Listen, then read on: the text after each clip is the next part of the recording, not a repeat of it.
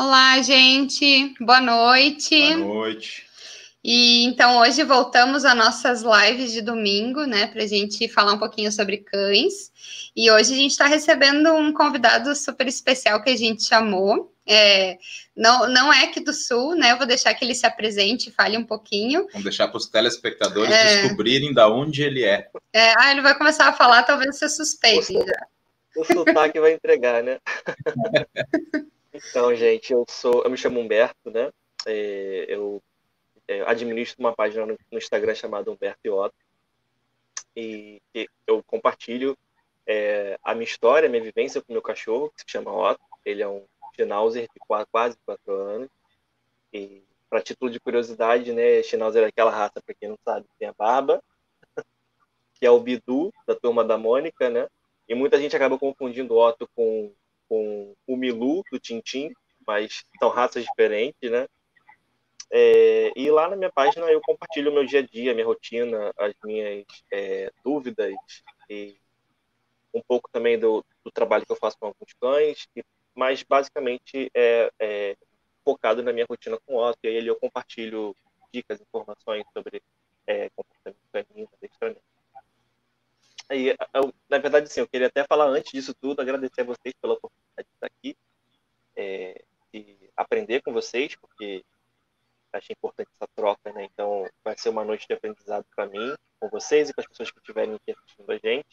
Eu espero poder compartilhar é, um pouquinho do conhecimento que eu adquiri nesses quase quatro anos aí com o Otto e um pouco também da minha experiência, da, da minha, da minha rotina, experiência de trabalho com essa parte de letramento e com o Otto.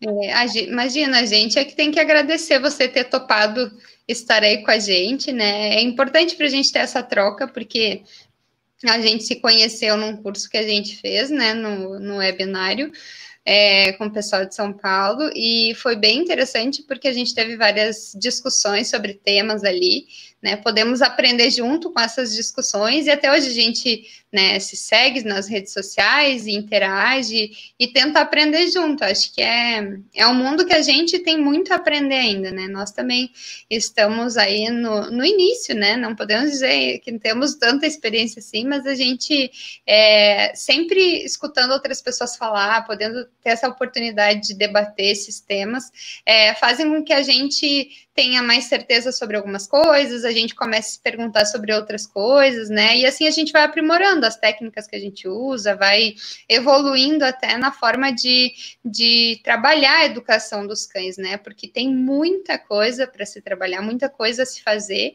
E acho que a ideia aqui é sempre disseminar informações, né, de qualidade. E então a gente chamou o Humberto, que tem também bastante experiência nessa parte e e ele vai contar também, uh, além do que ele trabalha com, com o Otto, mas também outras situações que ele já conviveu com outros cães também, né? E então é muito bom ter você aqui com a gente. Isso tudo é, é bem importante, né? Porque você comentou de aprender com a gente, mas na verdade a gente a gente está num ramo que ele não é estático.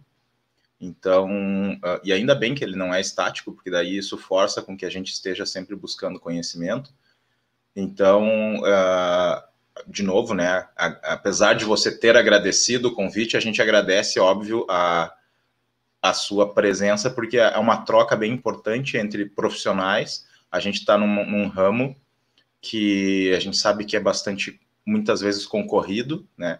Nem, não necessariamente todos os profissionais uh, se dão super bem, a gente sabe disso, e existem filosofias diferentes, então, assim, acho bem importante que a gente faça essa troca com profissionais uh, que têm experiências diferentes da nossa, né? Então, assim, você pode comentar um pouco sobre uh, aí na tua cidade misteriosa, né, para quem ainda não descobriu, como é que, como é que funciona a, a, o, o, teu, o teu papel aí, você está se inserindo, né, de, dentro da rotina de adestramento, acho que seria bacana você contar a sua história, sua formação, como é que você entrou nesse processo. Beleza. Então, assim, eu sou do. Vou quebrar aqui o mistério, eu sou do Rio de Janeiro, né? mais especificamente da Ilha do Governador, que é a zona norte aqui do Rio. E você falou uma questão interessante, que é a questão de não ser, um, de não ser uma área estática. Né?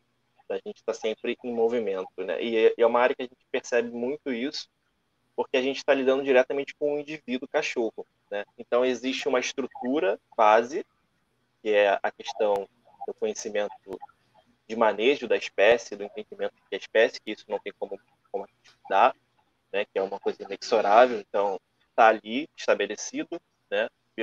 biologicamente, cientificamente falando, mas a gente também tem um ponto muito importante que é a questão do indivíduo?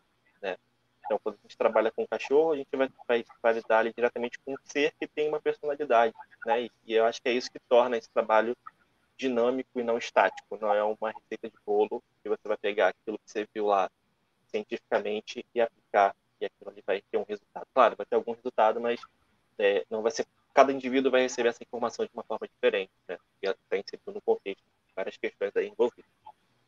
Mas é, eu comecei a trabalhar, né, assim, a ter contato com os cães a partir do momento que eu comecei a fazer hospedagem para cachorros. Né? Então, me lancei, vamos dizer assim, no mercado dessa forma. E aí, quando os cachorros vinham para cá, eu é, aplicava os conhecimentos que eu tinha adquirido é, para poder educar o Otto, né, nesses cachorros, até porque eu precisava ter um ambiente tranquilo, né, para poder e seguro para poder receber um cachorro, né? A partir do momento que eu entendi, entendia que é, o cachorro ele é um animal territorialista e que se eu trouxesse um outro cachorro para cá para dentro, eu teria que ter uma série de protocolos para assegurar a segurança desse cachorro que está vindo e principalmente para respeitar o meu cachorro né? Otto também ter a segurança de que o que eu estou fazendo ali e quem está no controle, vamos dizer assim, da situação. E não é ele. Não seria justo eu deixar ele é, trabalhar por mim, né? Deixar, ah, vou deixar o Otto, o Otto vai educar outro cachorro. Não é bem assim que funciona. É por uma segurança, enfim. E aí eu comecei a, a, fazer esses atendimentos de hospedagem e na, na hospedagem eu fazia esses, esses pequenos treinos, porque os cães geralmente ficavam, sei lá, uma semana, acho que a maior hospedagem que eu fiz foi quase um mês. Então, assim, são 20 dias, 25 dias. É um tempo razoável, dá para você fazer alguma coisa e as pessoas percebiam, né? Tipo, caminhada, você consegue dar uma melhorada na caminhada do cachorro. Ah, Alberto, meu cachorro voltou caminhando legal tal. Então, as pessoas começaram a perguntar, eu explicando. E aí é meio que o boca a boca, né? As pessoas vão comentando, vão indicando, aí tem grupo do WhatsApp que as pessoas têm cachorro e assim vai. É, mas inicialmente, né, a minha busca por, esse, por esses conhecimentos do universo canino se deu por conta da chegada do Otto na minha vida. Então, ele foi o precursor da, da do meu processo investigativo, vamos dizer assim, né, de eu tentar entender. É, no, no, primeiro, no primeiro momento foi uma alegria, né, de ter ele aqui comigo e tal. Só que a gente tem aquele, aquele, aquele período de fantasia e alegria e de repente a gente se depara com uma realidade que a gente não encontra com tanta facilidade assim na internet. Né? O que a gente vê é mais a parte cor-de-rosa e colorida, na verdade, da arco-íris e e, e mesmo dia a dia a gente não tem tanto acesso né, à realidade do que, é, do que é realmente viver como cachorro. Né? E aí, nessa minha busca, eu fui, encontrei pessoas, graças a Deus, maravilhosas, né? E a, quero até estender aqui um agradecimento para Raquel Peterson lá da Educação Canina, que tipo, foi uma pessoa que me estendeu a mão, assim, me ajudou muito nesse processo, me ajuda muito, eu aprendo muito com ela, é uma referência que eu tenho, tanto profissional quanto de, posso até dizer como pessoa, né, pela forma como ela me trata, assim. E basicamente foi isso. E eu tô aqui há quase quatro anos com o Otto, numa luta diária, né, que é, é para a vida. E estou muito feliz, assim. Tem os momentos mesmo de. Já tive os momentos de descabelar, de ah, meu Deus, não vai dar certo, e agora? Eu não, não vou conseguir. Será que ele vai conseguir andar comigo na rua? Enfim, porque todo tutor de cachorro, independente de ser profissional ou não, é, passa por, por, questionamentos muito parecidos né? e preocupações também. Com certeza. É um desafio, né? Na realidade, a gente está sempre aprendendo né? E como tu disse, cada cachorro é um cachorro e cada caso é um caso. Por isso que é, as coisas às vezes não funcionam da maneira que a gente planeja de primeiro momento, né? Então a gente tem que estar tá sempre se reinventando, porque é por isso que é um, é um mundo realmente complexo. Lidar com outro indivíduo, né? É um, é um ser vivo, né? Um outro animal e a gente tem que adaptar as coisas, né? Então, e hoje a gente vai falar de um tema que é bem polêmico também, que é bem importante, né, na verdade. E vamos falar sobre guias, mas antes eu queria só dar um boa noite aqui pro, pro Chico, pro Jesus que está aqui, sempre nos acompanhando. Meu pai, esse meu é, pai. E a Adri também está aqui. Os nossos familiares sempre são nossas, nossos sempre nos telespectadores. Sempre. Tem que começar a aplicar isso que a gente fala aí na casa de vocês, hein? Não é. adianta só acompanhar. É, e hoje a gente vai falar especialmente de guias, né? Do uso da guia, né? O uso da guia. E nem vamos nos deter muito na coleira em si, que, né, que as pessoas usam, mas o quanto é importante a gente usar a guia em vários, várias situações, né? É, além da guia fora de casa, que na maioria das vezes, quando a gente fala em uso da guia, as pessoas imaginam a guia para passeio, para caminhar, né? Mas na realidade é, esse uso da guia ele tem que vir muito antes, né? Desde que a gente traga traz o cachorro para dentro de casa, ó, surgiu uma outra uma outra pessoa que tutora também, a Mary. Que bom que você está aqui, Mary. Que bom. E a Mari também está aqui. Ó, boa noite, gente. Que bom que vocês estão aí. E quando a gente fala de guia, então, a Mary também é uma, é uma tutora que trabalhou com a gente, com o Fred, um, um shih tzu, né, que a gente trabalhou um tempo atrás. E a gente usa essencialmente a guia primeiro dentro de casa né? Porque essa não é a primeira. É, a, a, até os tutores às vezes vão procurar uma guia no momento que terminaram as vacinas, porque tem que sair com, né? Vai sair com o cachorro agora, vai passear. Só que na realidade, desde que a gente pegou o cachorro, é interessante que a gente acostume o cachorro a ter uma guia, a ser guiado né? Porque é uma dificuldade quando a gente percebe esses cães que passam muito tempo em casa, em função das vacinas, não saem para a rua. Além da questão da adaptação com a rua mesmo, se eu trouxer a guia só para esse momento da rua, eu vou ter que adaptar o cachorro não somente aos estímulos da rua, mas à sensação de ser guiado, que nem todo cachorro leva numa boa. Né? E isso é bem importante, principalmente uh, ah, para para ressaltar a situação que a gente está vivendo agora. Os últimos, os últimos seis casos, eu acho, em sequência que a gente atendeu, são de filhotes. É né? verdade. Uh, então, assim, tem muita gente pegando cão nesse período e uh, aproveitando, talvez, porque está mais tempo em casa, que vai poder cuidar um pouco mais. E é uma coisa muito legal que muita gente tem procurado, né? A gente, a gente tem recebido bastante procura de pessoas uh, sobre pedindo informação ou nos contratando mesmo, uh, que, que foram pessoas que adquiriram filhotes, e a gente está tendo a oportunidade de falar bastante exatamente nesse ponto que a Samara acabou de tocar, que é o começar o uso da guia no filhote desde pequeno, né? Porque uh, uh, é, as pessoas acham assim, ah, o filhote é o único problema do filhote, por exemplo, é que ah, ele vai fazer um pouco de xixi, cocô, vai morder uma coisinha que outra, né? Vai, vai, vai chorar, enfim.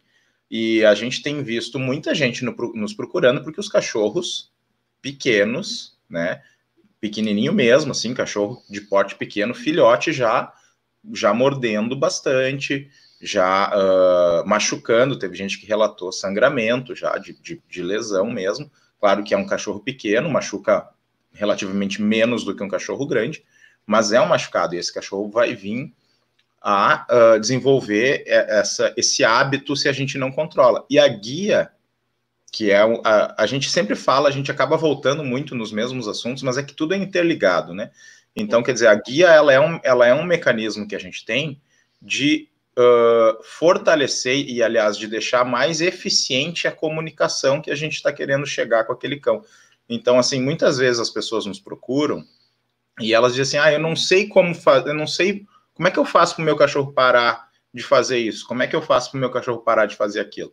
E, e a, a, resposta da gente, é, ela até chega a ser meio engraçada às vezes, porque é sempre, uh, sempre, olha, você tem um jeito bem simples. E simples a gente sempre diz que não é fácil, não é, fácil. é simples, né? Mas não é fácil, que é não deixar. Qual é, qual é o problema teu cachorro tá, ele tá me mordendo, o que, que eu tenho que fazer? Tem que não deixar ele te morder. Tá, mas como que eu faço?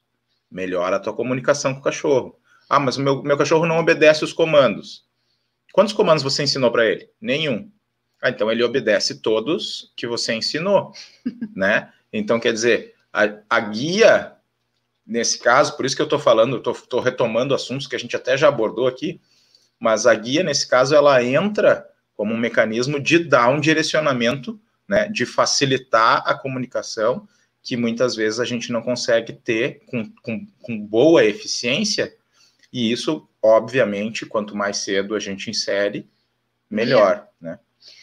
E, e na realidade, né, uh, Humberto, tu também deve ter tido esses proble problemas, entre aspas, quando chegaram cães novos aí na tua casa, né? Porque tu precisa ter o inserir o cachorro novo no ambiente e, primeiro lugar, tu vai inserir ele com a guia né? É um novo ambiente, tu vai ter o teu cachorro e tu vai ter um outro cachorro, e a guia nesse momento também ajuda a trazer, por exemplo, um cachorro de fora. E mesmo o Otto pequeno, acredito que tu, né, trabalhando com ele desde filhote, deve ter usado muito também nessa fase, né? Que eu acho que é fundamental. Então vamos lá, como você falou, né? Assim, é, um, é um tema bem polêmico eu acho que é um tema é, polêmico no sentido de ser um tema amplo, que envolve muitas pessoas. A gente até tinha conversado isso um pouquinho antes de, da gente estar aqui na live, mas, assim, envolve todo mundo, né? É um tema da sociedade. Tipo, quem gosta de cachorro, quem gosta, quem tem, quem não tem. Então, o uso da guia, ele vai atingir muitas pessoas. Praticamente todas, vamos dizer assim. Acredito eu. Né? Então, eu acredito que, assim, inicialmente a guia, inicialmente não, assim, a guia, ela é um equipamento é, de domesticação. Né? Eu, eu penso dessa forma. Então, quando você traz um animal para sua casa, e no caso é o cachorro que a gente está falando, né?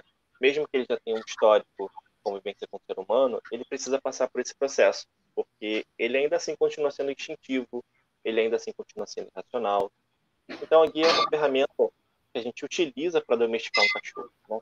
Então, quando eu coloco a guia, e aí, como você falou também, a gente não está aqui é, para dizer qual guia é melhor, enfim, o, o, tema é guia, independente de qual seja, e eu particularmente já vou deixar aqui que eu advogo pelo, pela utilização da guia, independente de qual, qual o equipamento que você dar para o mas eu acho que a guia ela é um equipamento fundamental nesse processo. Então, quando você traz um cachorro para sua casa, você não tem como você dizer para ele em palavras o que quer que ele faça, o que ele precisa fazer, né? Então, é justamente o que o Cássio falou. É, a guia é um equipamento de comunicação com o cachorro. Você precisa dela para isso. Então, quando eu trago, quando vem algum cachorro que estiver na casa, a gente acaba tendo esse meio que um trave, né? Às vezes até entre tutores, é, sobre qual equipamento, né? O, qual é a guia que o cachorro usa qual é a guia que eu utilizo aqui em casa, né? Então, eu procuro sempre explicar como é que funciona, o que, que eu uso, é, o que eu preciso, que o cachorro precisa entender. Então, eu acabo fazendo meio que um trabalho de introdução de alguns equipamentos do cachorro para que ele possa, mesmo que ele vá usar só nesse período e volte para casa dele para outro equipamento, mas também acaba que isso é importante porque o cachorro aprende né, a ter a vivência de um outro equipamento. Porque essa semana até postei um vídeo fazendo introdução da, de uma coleira com é, uma cachorrinha que nunca usou guia de pescoço, e aí eu mostrei que você tem que ter paciência e maneiro, como é que você come, como é que você começa a construir essa comunicação na guia, né? Que a gente fala muito de comunicação na guia. Realmente não é só você colocar a guia no pescoço do cachorro ou no peito do cachorro e ele vai saber o que fazer. Né? A partir desse momento que você mostra para o cachorro o que é guia quando você coloca nele, dali você vai começar a desenvolver uma comunicação. E essa comunicação é muito individual, né? Cada dono vai ter uma comunicação com o cachorro, um toque, uma pressão, enfim. E, e, a guia ela ajuda muito nesse sentido, quando você quer, quando você precisa dizer o que o cachorro tem que fazer dentro da tua casa, no seu contexto. Né? não é, seria muito mais fácil para a gente, eu acho, se o cachorro entendesse a nossa, a nossa, nossa forma de falar. Né? Então, seria muito mais fácil falar, ó, oh, vai para cama e ele vai tranquilamente. Só que para eu falar, ó, oh, vai para cama e ele ir tranquilamente hoje, eu precisei, e ainda utilizo, claro, de vez em quando, a guia nele, para ele poder entender que quando eu falar, ó, cama, eu estou introduzindo ele com a guia até lá e ele vai entendendo aos poucos que quando eu falo cama, ele tem que estar lá naquele lugar. Então, a guia ela tem milhões de funções nesse processo, né? E uma delas é a comunicação. Entendeu? A gente pode listar aqui uma, uma, uma inúmeras coisas que a guia tem como benefício para a gente poder trabalhar com o cachorro, mas especificamente, como o Cássio falou, da questão da comunicação, eu estou pontuando essa questão. Né? Então, é, a comunicação funciona nesse sentido com a é. E aproveitando aqui, o, só dar um, um oi para o Marcel também, que nos deu um oi aqui, boa noite, Marcel. É, a Mari também, né? Tinha dado um oi aqui. E, e, pra, e quando tu fala de guia, que é uma maneira de se comunicar, é também importante lembrar que nesse processo todo, né, é, a gente utiliza a guia para ensinar coisas, para nos ajudar e facilitar a nossa vida, né? porque ah, eu quero ensinar o meu cachorro, né? Vamos usar o exemplo do filhote e às vezes até do adulto, né? Que muitas vezes tem dificuldade, por exemplo, com é, xixi fora do lugar, né? As necessidades em lugares diferentes. E muitas vezes a guia nesses cachorros ela nunca foi inserida para exatamente poder mostrar para o cachorro aonde que é o lugar que ele tem que fazer o xixi, né? E às vezes a pessoa né, leigamente, né, pensa que, ah, eu vou botar o tapete higiênico ali, o jornal, vou botar aquelas gotinhas do, do, né, da, que do tem cheirinho, dog, é, né? o cheirinho lá do xixi para estimular, mas nunca efetivamente levou o cachorro até lá, estimulou ele a ir até lá. Então, é, a gente, às vezes até os tutores nos perguntam, né, ah, mas meu, eh, será que eu consigo é, mudar, né, eu tenho tapete higiênico aqui, eu quero mudar de lugar na, da casa, quero que ele vá agora fazer xixi num outro cômodo, né, vou colocar o banheirinho do cachorro em outro lugar. Eu consigo mudar? Sim, eu consigo mudar, não tem o menor problema. Mas quem vai ser a tua aliada sempre quando tu quiser mostrar uma coisa nova, uma coisa diferente para o teu cachorro, tu vai querer deixar claro para ele o que, que ele tem que fazer, tu vai usar a guia. Ah, mas o meu tá cachorro já. Pode? Não, pode falar. Não, ia dizer que muitas vezes isso já está claro na cabeça do cachorro. Ah, eu tenho que fazer o xixi no tapete higiênico, mas tu pode facilitar a vida dele e encurtar essa, esse caminho dele do entendimento de ter que procurar e ter que, de repente, até nessa de não ter o direcionamento com a guia, ele acaba errando e atrasa todo esse processo. Então, a guia também nos ajuda a acelerar muitos processos de aprendizagem que a gente quer fazer com o nosso cachorro. Deixa a coisa bem mais clara e é mais eficiente, né? A gente não sofre, o cachorro também não tem que ficar tentando adivinhar o que tu quer dizer. E uma coisa que você falou agora que eu lembrei durante o processo de educação do Otto, né? É que quando a gente utiliza a guia, você acaba mostrando para o cachorro, como você falou, com mais clareza, aonde ele pode ter acesso. Então, por exemplo, eu foi falando, eu fui lembrando aqui como é que foi o começo. Então, eu usava muito a guia em casa. Então, por exemplo, tem lugares na casa em que eu não levava ele. Como eu tinha sempre o controle dele com a guia, eu sempre estava trabalhando com ele na guia. Quando eu não estava na guia, estava na caixa de transporte. Então, assim, tem lugares na casa, hoje ele tem acesso à casa toda, então, tem lugares na casa que ele não, não entra. Porque eu não condicionei ele a levar. Por exemplo, o banheiro é uma coisa que ele não entra. Ele entra para tomar banho quando eu levo ele até lá. Então, mas, por exemplo, se ele está solto na sala, ele vem, ele passa o corredor, vai para o quarto. Esse é o acesso que ele tem porque ele aprendeu isso. Entendeu? Então, ele não tem essa curiosidade de ir entrar no banheiro, porque eu sempre utilizei a guia para mostrar os principais lugares. Entendeu? É, da onde isso aqui. Isso fica mais claro para o cachorro, como você falou. Ah, eu quero que meu cachorro faça xixi em tal lugar mas você nunca botou uma guia e levou o seu cachorro até lá para ele poder começar a entender que aquilo ali, aquele é o trajeto, né?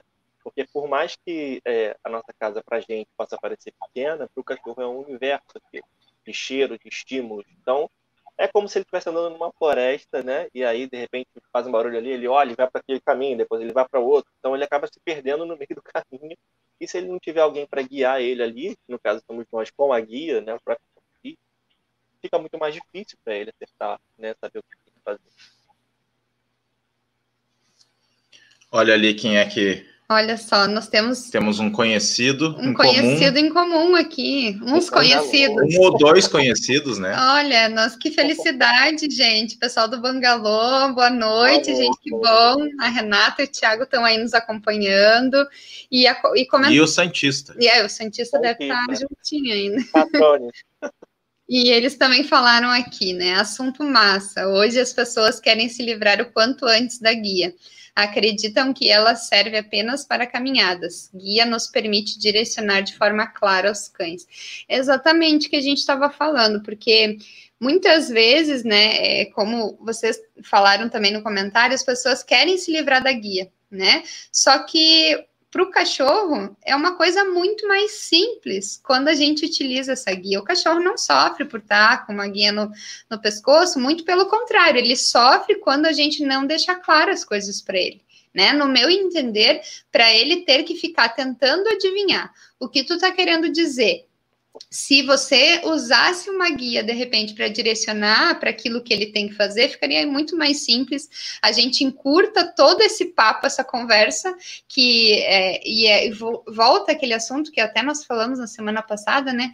Sobre a gente acreditar que, que o cachorro é um pequeno serzinho humano, né? Um pequeno ser humaninho a gente, muitas vezes, por pensar dessa forma, a gente acha que toda aquela nossa conversa o cachorro está entendendo, quando muitas vezes só direcionar com a guia, né? Eu levar ele até tal lugar, ou eu deixar claro, né? Cama. Então, eu estou levando para a cama. Ele saiu da cama, eu vou simplesmente vou colocar de volta.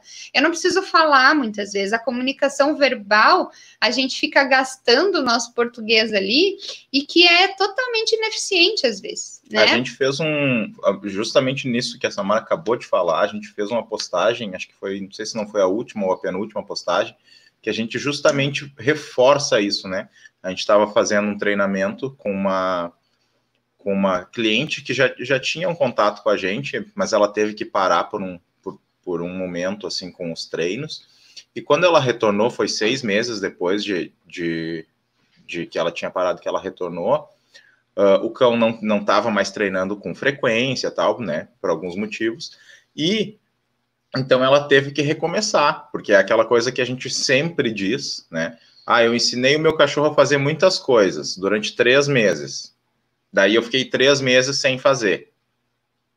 Quer dizer, esse cachorro ele vai decidir por conta dele o que, que ele vai fazer nesses três meses. Nessa postagem a gente acho que deixa bem claro isso, né? Até uh, a gente fez um comentário com ela, olha só, muda, porque ela estava tentando, a gente tinha dito para treinar com a guia, e ela tentou fazer um treino sem a guia antes de botar a guia. Então ela nos mandou e estava bem ineficiente o treinamento sem a guia. Então ela tinha dado comandos, ela repete mais de 30 vezes comandos durante um período de menos de dois minutos, né? E, e, o, e o cachorro começa a ficar, meu Deus, por que, que tu está me dizendo tudo isso? Por que tanto comando? Sabe? Eu não estou entendendo o que tu quer e também Pode tem uma coisa que eu sinto com o Otto, Cássio, que é uma questão de objetivo, é, objeção, né? É, ele sabe comandos, eu sei que ele sabe, só que por algum motivo que eu não sei, que eu vou, a gente vai ficar especulando aqui a vida inteira porque o cachorro faz isso, né? E, e as pessoas acabam às vezes de ser presas nessas, nessas questões, mas enfim, é, ele não ele não quer sentar, eu mando ele sentar, ele não senta, entendeu? Então a guia é um como a gente falou, né, é um direcionamento. Então, ó, senta. Primeiro eu falei verbalmente, eu sei que ele já sabe esse comando. Se ele não quiser fazer, ele vai ter que fazer. Tem coisas que são negociáveis e coisas que não são negociáveis com o cachorro. Não é que eu vou pegar ele à força e forçar a pegar e eu vou dar uma pressão na guia e vou falar, ó, senta, então ele já vai entender que ele tem que sentar, independente do que ele queira ou não, né? E você colocou uma questão engraçada aí sobre essa, o uso da guia, né? Porque assim, como, como a gente começou no início do vídeo, é, a minha concepção de guia é um, é um equipamento para domesticação, né? Então, quando a gente utiliza guia, a gente começa a mostrar para o cachorro o que ele precisa fazer no nosso mundo, né? A gente acaba tirando um pouco, me corrija se eu estiver errado, tá? A gente acaba tirando um pouco do cachorro esse esse lado um pouco mais instintivo dele, porque a gente vai guiar ele sobre uma perspectiva é, racional, que é nossa. Né? Então, se eu elimino a guia do meu processo, o que, que eu estou mostrando para o meu cachorro? Que ele pode tomar as decisões instintivas e naturais dele. Então, ele vai resolver os problemas que aparecerem de forma predatória, de forma é, irracional, da forma como ele sabe resolver. Mas o que eu quero mostrar para ele é que ele pode resolver da forma que eu quero que ele resolva. Então, por isso que eu utilizo uma guia no meu cachorro. Então, assim, acho que tem muita dificuldade as pessoas entenderem a, a, a importância da guia nesse, nesse aspecto, né? Quando eu dou, quando eu tiro a guia do contexto, eu estou dando mais brecha para o meu cachorro errar no meu mundo, não que ele esteja errado em agir daquela forma, porque é uma forma como ele, como, como espécie, agiria. Né? Mas eu tenho que mostrar para ele o que ele precisa fazer dentro do meu contexto social. Então a guia serve para isso. Então, quando eu retiro a guia, eu deixo meu cachorro mais vulnerável ao erro. Né? E, e, e, dependendo do cachorro, esse erro pode ser fatal. Dependendo do porte do cachorro, da força do cachorro, pode ser um erro irreparável. Então, é, acho que é nesse sentido que a gente também pode pensar um pouco a utilização da guia no, no contexto de treinamento. É, eu, eu penso que, que uh, você, você falou de domesticação, e eu penso sim que é uma, é uma questão de domesticação, mas eu não, eu não penso. Eu, eu acho que a gente vai além disso, inclusive. Eu penso mais como uma questão de comunicação mesmo. Por quê? Vamos, vamos tentar dar uma forçada, assim, né? E, e fazer uma comparação com uma criança pequena. Tá? Que um cachorro, ele não deixa de ser comparável a uma criança pequena que tem todo mundo para aprender coisas. O cachorro pequeno também tem todo mundo para aprender coisas. E o cachorro adulto, embora já tenha aprendido muitas coisas, ele mesmo assim ele está sempre aprendendo, assim como a gente está sempre aprendendo. Né? Então, o processo de aprendizagem ele é contínuo e vai, e vai ser contínuo até uh, até a gente ficar velho, até o cachorro ficar velho, ele vai estar tá aprendendo coisas. Eu penso que se eu pegar uma criança de um ano e meio, dois, que já sabe andar, já sabe fazer algumas coisas, e eu não der direcionamento para o que essa criança vai fazer, ela vai aprender as coisas que ela tem que aprender do jeito dela. Então, uh, e eu, eu acho que vai mais do que simplesmente a questão do instinto propriamente dito, né? Uh, porque a, a gente vai testar, a gente, a gente funciona à base da tentativa e, da tentativa e erro. Então, quer dizer, se eu testei fazer uma coisa e funcionou para mim, eu vou manter isso. Isso é isso é claro, isso é, cons, cons, é, consolidado já, né? Se eu testar e funcionar, por que, que eu vou abandonar essa estratégia? Vou fazer uma coisa que não funciona? Não, vou fazer uma coisa que funciona. Então, eu penso que a, a guia eu acho que você tocou num ponto muito importante, mas muito importante mesmo, que é a nossa percepção de estar errado. Né? Eu, eu para mim, o comportamento do cachorro está errado. Por quê? Porque eu não quero que ele faça aquilo. Agora, para o cachorro que, que tá queria fazer, o cachorro queria, queria se aliviar. Ele estava apertado, precisava fazer xixi.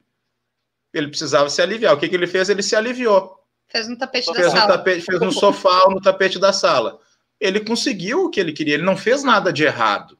Na visão né? dele. Na visão dele, ele fez certo, ele, aquilo funcionou para ele. É que para a gente é que não está não tá correto. Então, a, a gente sempre tenta deixar claro para os nossos clientes, quando a gente está conversando, e nos nossos vídeos, é quando a gente falar em fazer algo errado, pensem que o fazer algo errado é na nossa concepção, de humano, né? E, e, e você tocou em, em, em, vários pontos importantes, que é a questão: o cachorro é uma espécie, a gente sempre fala isso. O cachorro é uma espécie que é diferente da nossa espécie humana, e as necessidades do cachorro é diferente da nossa espécie humana. A gente tem necessidades similares? Tem. Mas a gente tem muitas, muitas uh, necessidades que não são similares. Então, quer dizer, se o cachorro precisava se alimentar e ele foi lá, achou um pote de comida no chão, comeu, para ele aquilo tá certo, né? Então, ah, mas eu não queria que ele comesse, então tá errado. Não, mas para mim tá errado. Se tu não quer que ele come, tu tem que comunicar com ele. Isso seria verdade também, na minha concepção, com uma criança. A criança vê lá um pote de doce no chão, ela, ela quer comer o doce, ela vai lá e come. Se eu não disser para ela que não é para comer, ela vai comer. Então, para ela vai estar tá certo. Então, eu acho que tudo, tudo é a questão da que a gente precisa fazer é, e, e que concordo com o que você falou, né, de trazer a guia para facilitar esse, essa compreensão. Por quê? Porque, porque foi o que você disse. Eu não posso chegar para o Otto e exigir que ele vá para a cama se eu nunca ensinei ele a ir para a cama.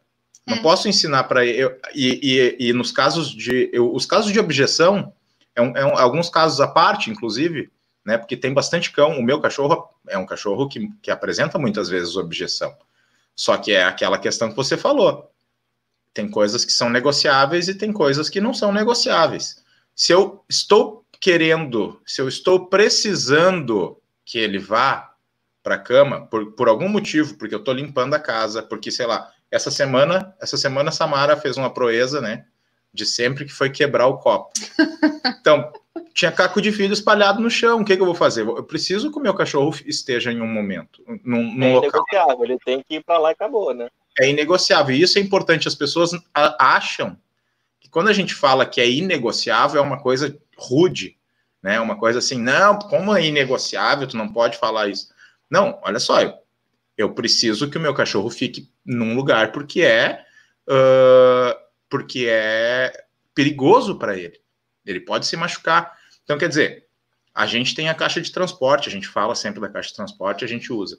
Mas se a pessoa não tem, eu não posso ficar dependente de ter a caixa de transporte, porque eu já não tenho. O que, que eu faço? Eu tenho que usar a guia. Não, o que, eu... que eu vou fazer? Usa a guia e se eu tô sozinho, tu vai ter que talvez prender. Se o teu cachorro não sabe respeitar a, a, a, ficar na cama, porque você ainda não ensinou, você vai não obrigatoriamente você vai ter que botar ele em outro cômodo para limpar. Porque se você está sozinho, o que vai fazer? Né? É. Não dá para arriscar a, a segurança do cachorro. Mas nesse caso que o Cássio trouxe, né, como é, aquilo que a gente fala sempre, né, que a consistência é a chave também para a gente conseguir um aprendizado bem consolidado, né? A gente não pode permitir que uma vez aconteça coisa que a gente não gostaria, porque aí aquele, aquele comportamento teimoso de ficar insistindo, ele vai persistir pela vida inteira. Então, uh, no momento que tu usa guia e é consistente com isso, e você deixa claro na cabeça do cachorro, toda vez que eu sair, eu vou ser colocado de volta. Toda vez que eu vou sair, eu vou ser colocado de volta na cama, por exemplo, ou na caixa de transporte, né? Enfim, o que você esteja usando. Vai chegar no momento que ele vai entender que aquele é o comportamento esperado pela gente e ele vai parar de tentar. Ou se ele tentar, pelo menos vai ser menos vezes e tu vai ter uma comunicação mais clara. Se tu mandar mesmo sem guia, hoje a gente não depende mais da guia para mandar o Bud para cama, de mandar o Bud para caixa de transporte. Por quê? Porque ele já entendeu. Ele vai para lá e nós, mas o início disso tudo foi construído com a guia, porque não tem como. Muitas vezes essa situação ainda se prolonga mais quando a gente está falando de filhote, por exemplo, ou de cachorro aquele cachorro adulto que não teve nenhum direcionamento nunca na vida, porque aí tu vai fazer um, um trabalho sem guia, por exemplo, onde a gente não tem o total controle da situação, e às vezes num treinamento desse, pode ser que no meio do exercício do treinamento, aquilo ao invés de treinamento vire brincadeira. E aí o tutor comece a correr atrás do, do cachorro pela casa inteira, e o cachorro adora aquilo, e ele acha que é esse o objetivo do treinamento, que é aquela interação. Já tem perda de foco. Acaba, é, tu destrói todo um trabalho que poderia ser bem construído se tivesse ali o uso da guia, né, por exemplo. Exatamente. É, e a gente, eu falei, eu, eu, vocês estão falando, eu estou pensando aqui também junto, eu falei, acabei falando sobre uma questão de ser racional, né? É, em relação ao, ao, uso da guia, porque o cachorro, ele acaba, quando você não utiliza a guia, o cachorro acaba agindo por instinto, né? E, ele acaba resolvendo as coisas da forma que ele acha que é certa, que, que para ele é certo, vamos dizer assim, né? Como a gente falou. E, e, não é que quando a gente coloca a guia no cachorro, ele vai se tornar um ser racional, né? É, a guia está sendo controlada por um ser racional, somos nós, teoricamente. Né? Tem, tem, é, tem, a racionalidade na, nosso, na nossa natureza. Então a gente sabe, como o Cássio falou, quebrou um vidro, não vou deixar o cachorro caminhar pelo vidro, né? Ou comer o vidro, ele vai se machucar, vai se ferir, então eu preciso racionalmente armar alguma coisa ali para o meu cachorro ficar seguro. No caso, seria a caminha, enfim. Então, não é que a gente vai colocar a guia no cachorro e ele vai, a partir daí, começar a racionalizar o que ele precisa fazer. Né? É, eu acho que a grande questão é que o, o, o uso da guia é, ele te permite, ele não, ele não faz com que você controle o que o cachorro está sentindo. Aí também entra a questão da objeção. Né?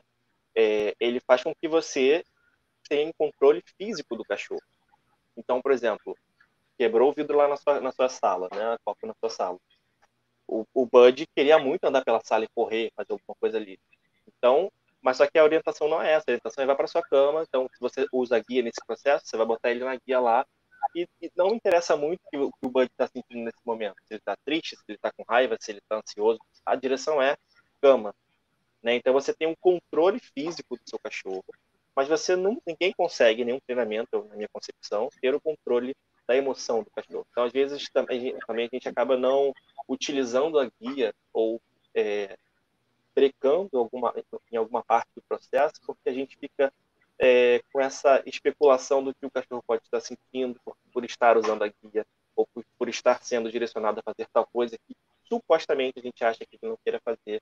Então, é, acho que é importante também a gente pensar nessa questão, né, de é, não é que ele vai ficar racional quando você colocar a guia, que você vai ter o controle dele físico, mas as emoções dele você não tem como ter. E aí é uma questão que ele mesmo vai ter que trabalhar com ele, né, questão do indivíduo, como ele vai assimilar aquela informação, ele vai trabalhar aquilo ali que você está direcionando ele. E é o processo de aprendizagem, na minha concepção, é, é, é, é esse, né? O, é, ele vai, a gente acaba lidando várias vezes com questões internas, porque a gente precisa fazer coisas que às vezes a gente não queria fazer, mas a gente tem que trabalhar essas questões dentro da gente. E também no cachorro é a mesma coisa. É, e é aproveitar. É, e não, é, acho que super concordamos que é, é uma situação que Foge da escolha nossa ou do cachorro, né? Tu tem uma situação em que tu não controla, o ambiente é, é, não pode ser transitável, por exemplo, né, independente da questão, se for um copo ou né, alguma outra questão, mas é, naquele momento, mesmo eu não querendo, o cachorro não querendo, nós não temos escolha, nós temos que agir de tal forma pela nossa segurança, pela integridade dos dois lados, né? E eu acho que às vezes a objeção maior é do tutor e não do cachorro, nesse sentido, né? E isso uh, soma com isso que o, que o pessoal do Bangalô falou aqui, eles disseram o seguinte: grande parte das pessoas não utilizam a guia, pois sabem que requer responsabilidade no gerenciamento do dia a dia dos cães. Sem guia, é que eles continuaram, sem guia, o cachorro tendo muita liberdade e, consequentemente, gerando problemas comportamentais.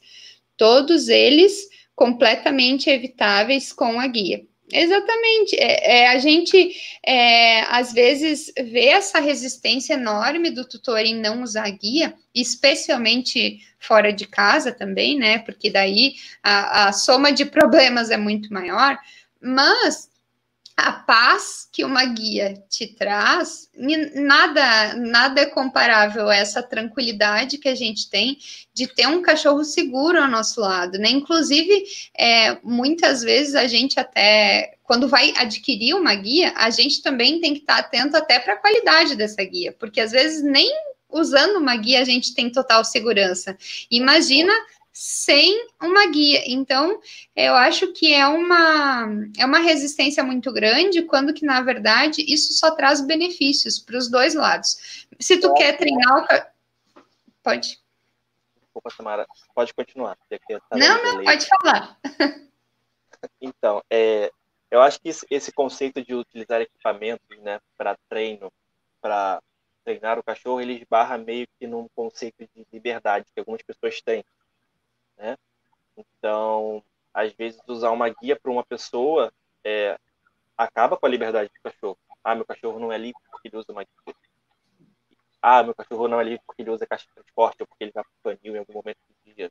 Então, é, esses conceitos de liberdade também confusos na nossa na cabeça de alguns tutores, né, sobre o que de fato é importante para o cachorro naquele momento, é, acabam também dificultando esse, esse processo. Né? Você falou também de uma questão da, da segurança aí, né? Que tem que prestar atenção na guia e tal.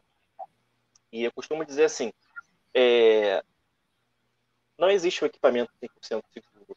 Né? A, guia, a guia não vai fazer com que a sua caminhada seja 100% segura, mas ela vai minimizar as chances de um eventual problema. Né? Então, eu percebo o cachorro eu trabalho com Otto, e quando eu falo de trabalho, eu estou falando aqui no, no, sinônimo de manejar, né? Sim. Então, quando a gente trabalha com um cachorro, a gente tem que estar tá, é, é, preocupado, muito atento em minimizar os riscos com aquele cachorro. Né? Então, quando a gente utiliza a guia, quando a gente utiliza qualquer outro equipamento, a gente está sempre minimizando os riscos de um possível acidente na rua, em qualquer lugar. Né? Então, assim, às vezes as pessoas têm muita segurança em relação ao treinamento dos cães dela, ah, meu cachorro me obedece 100%. Então, se eu mando ele deitar, ele vai deitar. Então, ele pode andar comigo sem guia na rua, tá ok? Mas por que, que ele não pode andar? Por que, que ele não pode andar com você na guia, mesmo obedecendo seus comandos? Será que se você utilizar a guia, você não está dando aí um esforço para minimizar um possível acidente? Né? A gente pode pensar também nessa questão é, de, de, minimizar. Né? Então, assim, eu estou andando com meu cachorro, ele pode estar na guia e obedecer o centro, deita ou junto com a guia, porque se em algum momento essa minha, esse meu comando não funcionar, qual é a outra chance que eu tenho de controlar o meu cachorro? E como a gente falou anteriormente, eu consigo controlar meu cachorro fisicamente, mas o que ele está sentindo eu não consigo controlar. Então, se ele vê uma coisa que, sei lá, por algum motivo, e aí a gente vai, como a gente entra naquela questão da especulação, né? Ele sentiu vontade de ir até lá, não sei porquê, o meu, o meu fica, o meu junto pode não funcionar, não pode ser suficiente. Então, eu tenho ali uma válvula de segurança que é a guia. Né? E eu, mesmo eu utilizando a guia, que eu uso a Prong no Otto, eu também tenho um outro colar que vai me ajudar a minimizar as chances de dar errado, porque se a prong abrir, ele está preso por outro. Então a gente sempre tem que trabalhar com o cachorro, eu pelo menos penso dessa forma, numa visão muito negativa das coisas, tipo, que tudo vai dar errado, para a gente poder minimizar as chances de dar errado. Não é que não vai, olha que, olha que engraçado, não é que não dê errado, a gente vai sempre estar minimizando as chances de dar errado. Né? Porque a gente está trabalhando ali com um animal irracional, né? a gente não pode esquecer disso. A gente não consegue por exemplo, você está olhando para mim agora, você não consegue dizer o que eu estou sentindo só de olhar para mim. Né? E, e, tem muitos tutores que têm essa prepotência, talvez eu, eu possa usar essa palavra, né? Essa, esse ego, talvez, de achar que ele sabe que o cachorro dele está sentindo sempre, ele sabe que o cachorro dele quer sempre, só que a gente não tem controle do sentimento do outro indivíduo.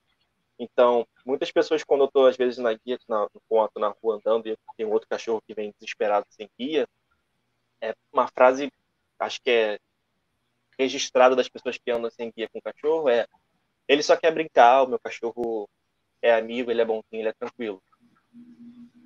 Mas como é que a pessoa pode saber 100% o que o cachorro dela está sentindo? Né? Como é que ela pode saber 100% da intenção do cachorro dela? Isso é bem complicado, né? Eu acho que é uma coisa da gente poder refletir também sobre o uso da guia na caminhada, enfim, essas questões que eu pontuei. O que vocês acham? Eu acho que uma parte do que você falou, que o, o pessoal do Bangalô comentou também, que foi o lance da liberdade, eu acho que é uma coisa bem importante da gente discutir, porque a parte da liberdade é, é, é justamente o que você falou, né? Ah, será que eu estou dando uma liberdade de. Será que o, a, a, a ideia não está meio deturpada, essa ideia de liberdade que a gente tem? Será que um cachorro. Uh, será que o meu cachorro ao andar sozinho, sem guia, não está interferindo na liberdade de um outro cachorro? Será que o outro. Pessoa. Ou é, pessoa, pessoa, né? A gente teve um episódio agora recentemente onde um cachorro se soltou da guia, o cachorro estava na guia e se soltou da guia. E uh, veio, atacou, pegou, pegou o braço da Samara, enfim. Né? Uh, quer dizer, esse cão estava na guia e mesmo assim ocorreu um problema. Se esse cachorro não está na guia, que geralmente ele está na guia e não ocorre, é, essa é que é a situação. A gente passa seguidamente por esse cão e geralmente não ocorre, porque ele está na guia. Deu o caso, o acaso de ele se soltar dessa vez, né? Porque uh, acabou, não foi nem que a guia arrebentou nem nada, foi porque acabou se soltando da mão. Ou seja, se esse cachorro está com a guia de segurança, ou se a pessoa que está guiando esse cão está preparado da forma como você falou, né, para o pior acontecer, eu, eu, a gente costuma usar isso quando as pessoas têm, uhum. têm problemas um pouquinho, mesmo que de leve com agressividade. A gente Deixa eu só entender uma coisa que eu não entendi. O, ele, ele cachorro andando na guia, ele, vocês conhecem ele assim de passar a caminhada, é isso? isso. Na, guia ele é, na, na guia ele é tranquilo, só que nessa vez aconteceu alguma coisa e ele se desprendeu da guia, foi isso? Não, ele nunca é tranquilo. Ah, só que ele tá na guia. Daí não acontece. Tá? É. É, o que acontece, porque está segurando. Então, então, acho que aí não entra nem na parte de liberdade que eu estava falando, mas entra na parte que você comentou de estar preparado para o pior. Né? O que, que acontece? A gente trabalha muito isso quando a gente fala com, com, com tutores, mesmo com, com, tutores que até nem têm agressividade, a gente costuma falar isso, mas quando o cão apresenta um resquício de agressividade que a gente quer prevenir adiante, e ou, ou o tutor tem um, um, um pouco de medo, né, de, de se por, de, de botar a mão propriamente no cachorro se precisar fazer uma intervenção, e a gente sempre fala para os tutores, uh, habitue o seu cão ao toque. Por quê? Porque se o teu cão tiver contato contigo e saber levar uma intervenção quando precisa, quando ele for para um pet shop tomar um banho, ele não vai ter um problema de reatividade. Quando tu tiver que dar um banho em casa, ele não vai ter um problema de reatividade. Quando tu tiver que secar a pata do teu cachorro, quando tu tiver que secar o teu cachorro porque tu saiu e, e se molhou, quando tu tiver que pegar e abrir a boca do teu cachorro por causa de um, de, enfim, botou, alguma, botou coisa, alguma coisa na boca ou porque você viu que está sangrando, enfim. Quando tiver que levar no veterinário. Então o toque é bem importante. E a gente sempre trabalha essa situação que você comentou de principalmente com o dono inseguro, né, com o tutor que é inseguro. Eu sempre digo, vai pronto para levar a mordida. Sempre vai esperando a mordida. Por quê? Porque se tu for esperando a mordida e o cachorro efetivamente te morder, tu não vai puxar a mão. Se tu puxar a mão e o cachorro tiver com a mordida fechada, tu vai rasgar a tua mão. Então, assim, vai pronto para levar. Vai doer? Vai, vai doer. Se tu levar uma mordida, óbvio que vai doer. Né? Só que vai doer e o estrago vai ser muito menor do que se tu não tiver preparado para levar essa mordida e tirar a mão. Ou seja, vai preparado para o pior e, e assim, em 99%, 95%, talvez, não vou deixar tanto, né? 95% das vezes, o cachorro não vai te morder. Mas talvez, em 5% das vezes, ele vai te morder. Exato. E você, você tem que estar preparado para isso. Vamos dizer assim. a mesma situação é a situação da guia. Vai preparado para o teu cachorro mais dócil que seja, reagir talvez a algum cachorro na rua, Exato. se assustar, né? Por exemplo, a gente tem, tem caso na família onde o cachorro se assustou porque um cavalo passou perto dele. E o cachorro saiu correndo, se, se soltou da mão, porque não estávamos preparados, né? Se soltou da mão e foi atropelado.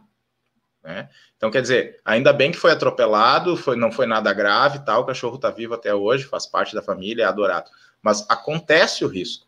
Né? Então, a, a, gente tem que estar tá preparado. Então, assim, o cachorro fora da guia, ele vai, ele não, gente, se, se acontece qualquer coisa nesse sentido, a gente não consegue tomar atitude nenhuma, né? Porque enfim, eu nunca vou. Não tem uma segunda, não tem uma segunda opção para gente, né? Ou ele vai é. embora e acabou. Não tem, não tem como você controlar aquilo de alguma forma, né? É, você falou uma coisa legal aí que eu acho bem interessante, que é essa questão é, de estar na guia, né?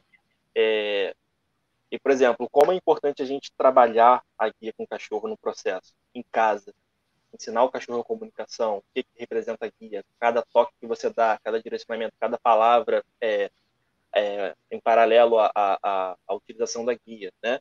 E a, a, gente acha assim, por exemplo, você falou, né, o cachorro ele estava na guia, mas eu, a gente pode fazer uma reflexão sobre isso, tipo, esse cachorro em específico que mordeu a Samara, ele, na verdade, eu acredito que ele estava na guia, ou melhor, estava com a guia, né? Ele estava com o equipamento nele, mas ele não estava na guia. Você consegue é, viajar comigo nesse sentido de que, por exemplo, a gente vê muitos cães que estão com guia, mas os cachorros não estão na guia, eles estão alucinados, andando, correndo, pulando para outro lado, fazendo um monte de coisa. Então, assim, não basta só você colocar o equipamento no cachorro para uhum. sair com ele. Você precisa fazer uma fundamentação ali, você precisa mostrar para ele o que, de fato aquilo ali significa para que ele esteja na guia e não com a guia. Entendeu? É. E, e, isso, nesse ponto aí que tu falou, né, é importante a gente lembrar que por isso que a gente usa a guia desde dentro de casa, né, no início, porque o cachorro ele tem que te ver como referência. Mas, uh, né, e, e assim, tendo essa conexão física, que é a guia, tu começa a criar uma conexão que não é física mais, que ela é abstrata, vamos dizer assim. É uma conexão que tu cria com o teu cachorro em que ele vai começar a sentir que ele precisa entre aspas, te consultar ou te olhar ou prestar atenção em você para saber qual é o próximo passo, para ele não ficar tentando adivinhar o que ele vai fazer, para ele não ficar tentando coisas que ele quer fazer. Mas isso é, é uma questão de gerenciamento desde dentro de casa, da gente é, monitorar o nosso cachorro, supervisionar, mostrar para ele o que, que ele pode, o que, que ele não pode fazer, para depois isso acontecer fora de casa também. Geralmente, o cachorro que faz isso fora de casa, que a gente, muitas vezes, os donos nos procuram dizendo assim: ah, meu problema é que fora de casa meu cachorro fica enlouquecido, ele reage com tudo, ele quer cheirar tudo, ele quer ir na frente, ele puxa. E a gente sempre deixa claro para as pessoas: o teu problema, ele existe fora de casa, mas ele começou dentro de casa. Por quê? Ele explora onde ele quer, ele vai onde ele tem vontade, ele pega as coisas que ele gosta, que ele não gosta, que você autoriza e que não autoriza, e ele tem toda a liberdade do mundo para fazer escolhas. E você deixou isso chegar nesse ponto. Então, quando o cachorro vai fora liberdade. de casa. Hã? A liberdade aí, ó. É, a liberdade, porque aí tu, tu mostrou para o teu cachorro que ele pode decidir o que ele bem entende dentro de casa, fora de casa. E eu acho que isso é, traz um perigo que as pessoas não têm noção do quanto, do quanto é grande. E eu, eu porque... tenho um parênteses dentro disso que a gente está falando, porque eu acho assim, a, a, a ideia que a gente está passando, ela não pode ficar em que o cachorro não tem liberdade, né? O, o cachorro, ele, o meu cachorro, ele tem liberdade para decidir o que ele quiser. Só que eu tenho que aprovar antes ou a Samara tem que aprovar. Mas então, isso foi construído, Isso né? foi construído. Então, então a, a, ideia que eu acho que a gente tem que... Uh, muitas vezes, né, a, a, a, Raquel uma vez já falou isso durante... Uma vez não, ela falou várias vezes, que é assim, gente, óbvio que eu dou petisco pro meu cachorro, né? Óbvio que eu dou carinho e amor pro meu cachorro. A questão é que vocês me procuram para resolver problemas de excesso disso. Então, quer dizer, por isso que eu não fico falando aqui toda hora que, ah, que a gente tem que dar isso. Mas eu, eu acho que a gente acho que é importante a gente passar essa informação de que, eu, por exemplo, quem nos conhece até parece que a gente está falando do aqui, não me parece não está falando do Bud, né? Porque a, a, gente assim, a, a, gente a gente dá mais liberdade do que o Bud deveria, mesmo sendo adestrador. Então, quer dizer, Uh, a gente sabe que muitas vezes a gente erra, a gente entende muitas vezes o tutor que não que não tem um conhecimento aprofundado né, uh, da parte do, de comportamento do cão, que acabe tendo essa dificuldade.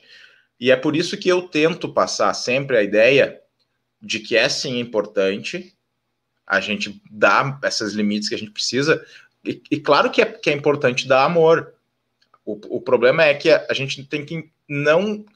E aí entra um pouco na filosofia que tu gosta bastante, uh, apesar, de, apesar de não ser filósofo, né, mas, mas, mas ser, uh, eu também gosto de filosofar bastante, mas a ideia de a gente entender, o, saber diferenciar o que, que é deixar o cachorro livre, de, de deixar ele livre para fazer coisas que a gente não quer. Ou seja, Uh, a gente, eu, acho, eu acho que a, a, grande dificuldade das pessoas tem em lidar com o cão, e é, e é até engraçado porque muita gente não dá essa liberdade para o filho humano.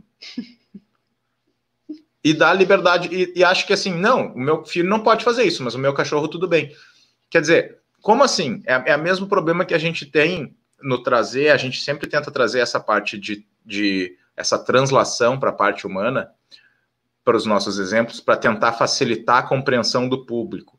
Então, quando eu falo da caixa de transporte, tem gente que super entende rapidão, e tem gente que fica um pouco meio assim. E a gente já, no início, quando a gente ouvia falar na caixa de transporte, quando a gente nunca tinha estudado nada sobre cães, a gente ficava nessa história, putz, mas será que é bom deixar o cachorro?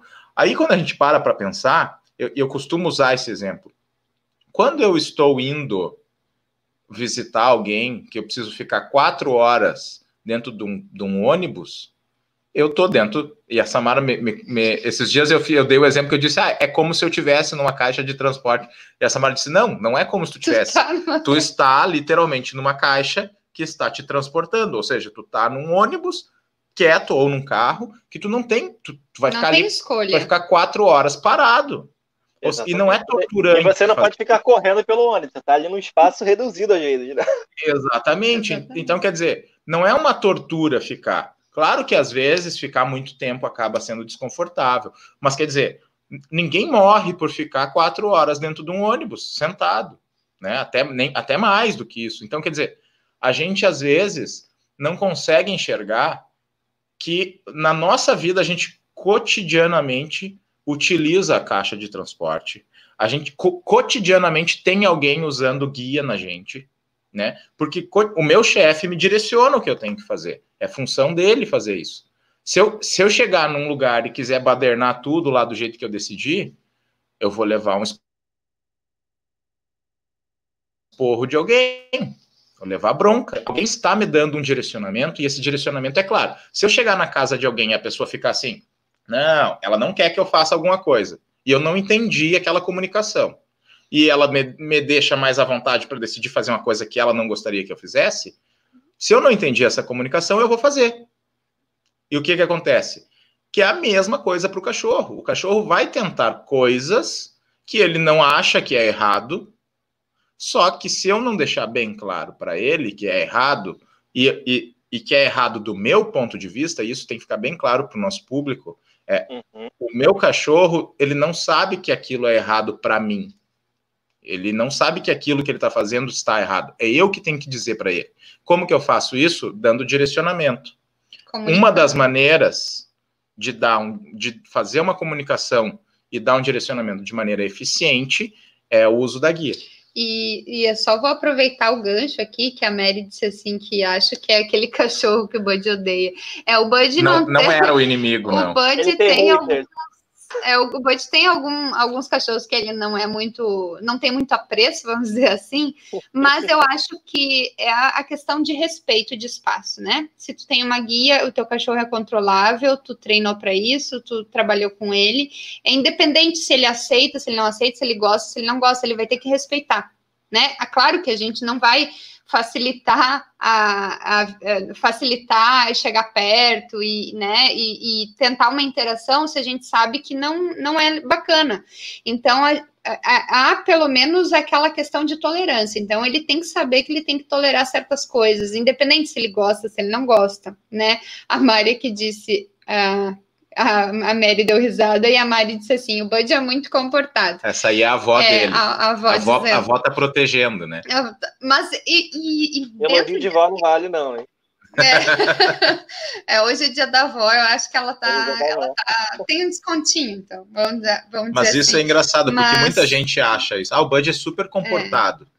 Pra, gente, pra, pra gente, o Bud nunca é comportado o suficiente tá? Uhum. Mas as pessoas que vêm aqui em casa ou que vêm o Bud, não, ah, o Bud é super comportado. Não, ele só é comportado porque eu exijo que ele mantenha um nível mínimo de, de, de obediência comigo, né? O problema é, a partir do momento que, o, que, eu não, que, eu, que ele tentar alguma coisa e eu não falar nada, que é uma coisa que a gente vê na rua direto, uhum. e aí entra na, naquela parte que você está falando do, do cachorro estar vestindo uma guia, mas não estar propriamente sendo guiado, né? Que é uh, muitas gente, muitas pessoas com quem a gente passa, o cachorro tá latindo, latindo, latindo e avançando, uh, e ele só não, não, não chega a vias de fato porque a guia está segurando. Então, ó, obviamente que ponto positivo para esse tutor que está usando a guia, mas poderia poderia ter uma, uma, uma intervenção onde, olha só, eu não estou gostando de tu latir que nem um, um desvairado para o cachorro que está passando ou para a pessoa que está passando.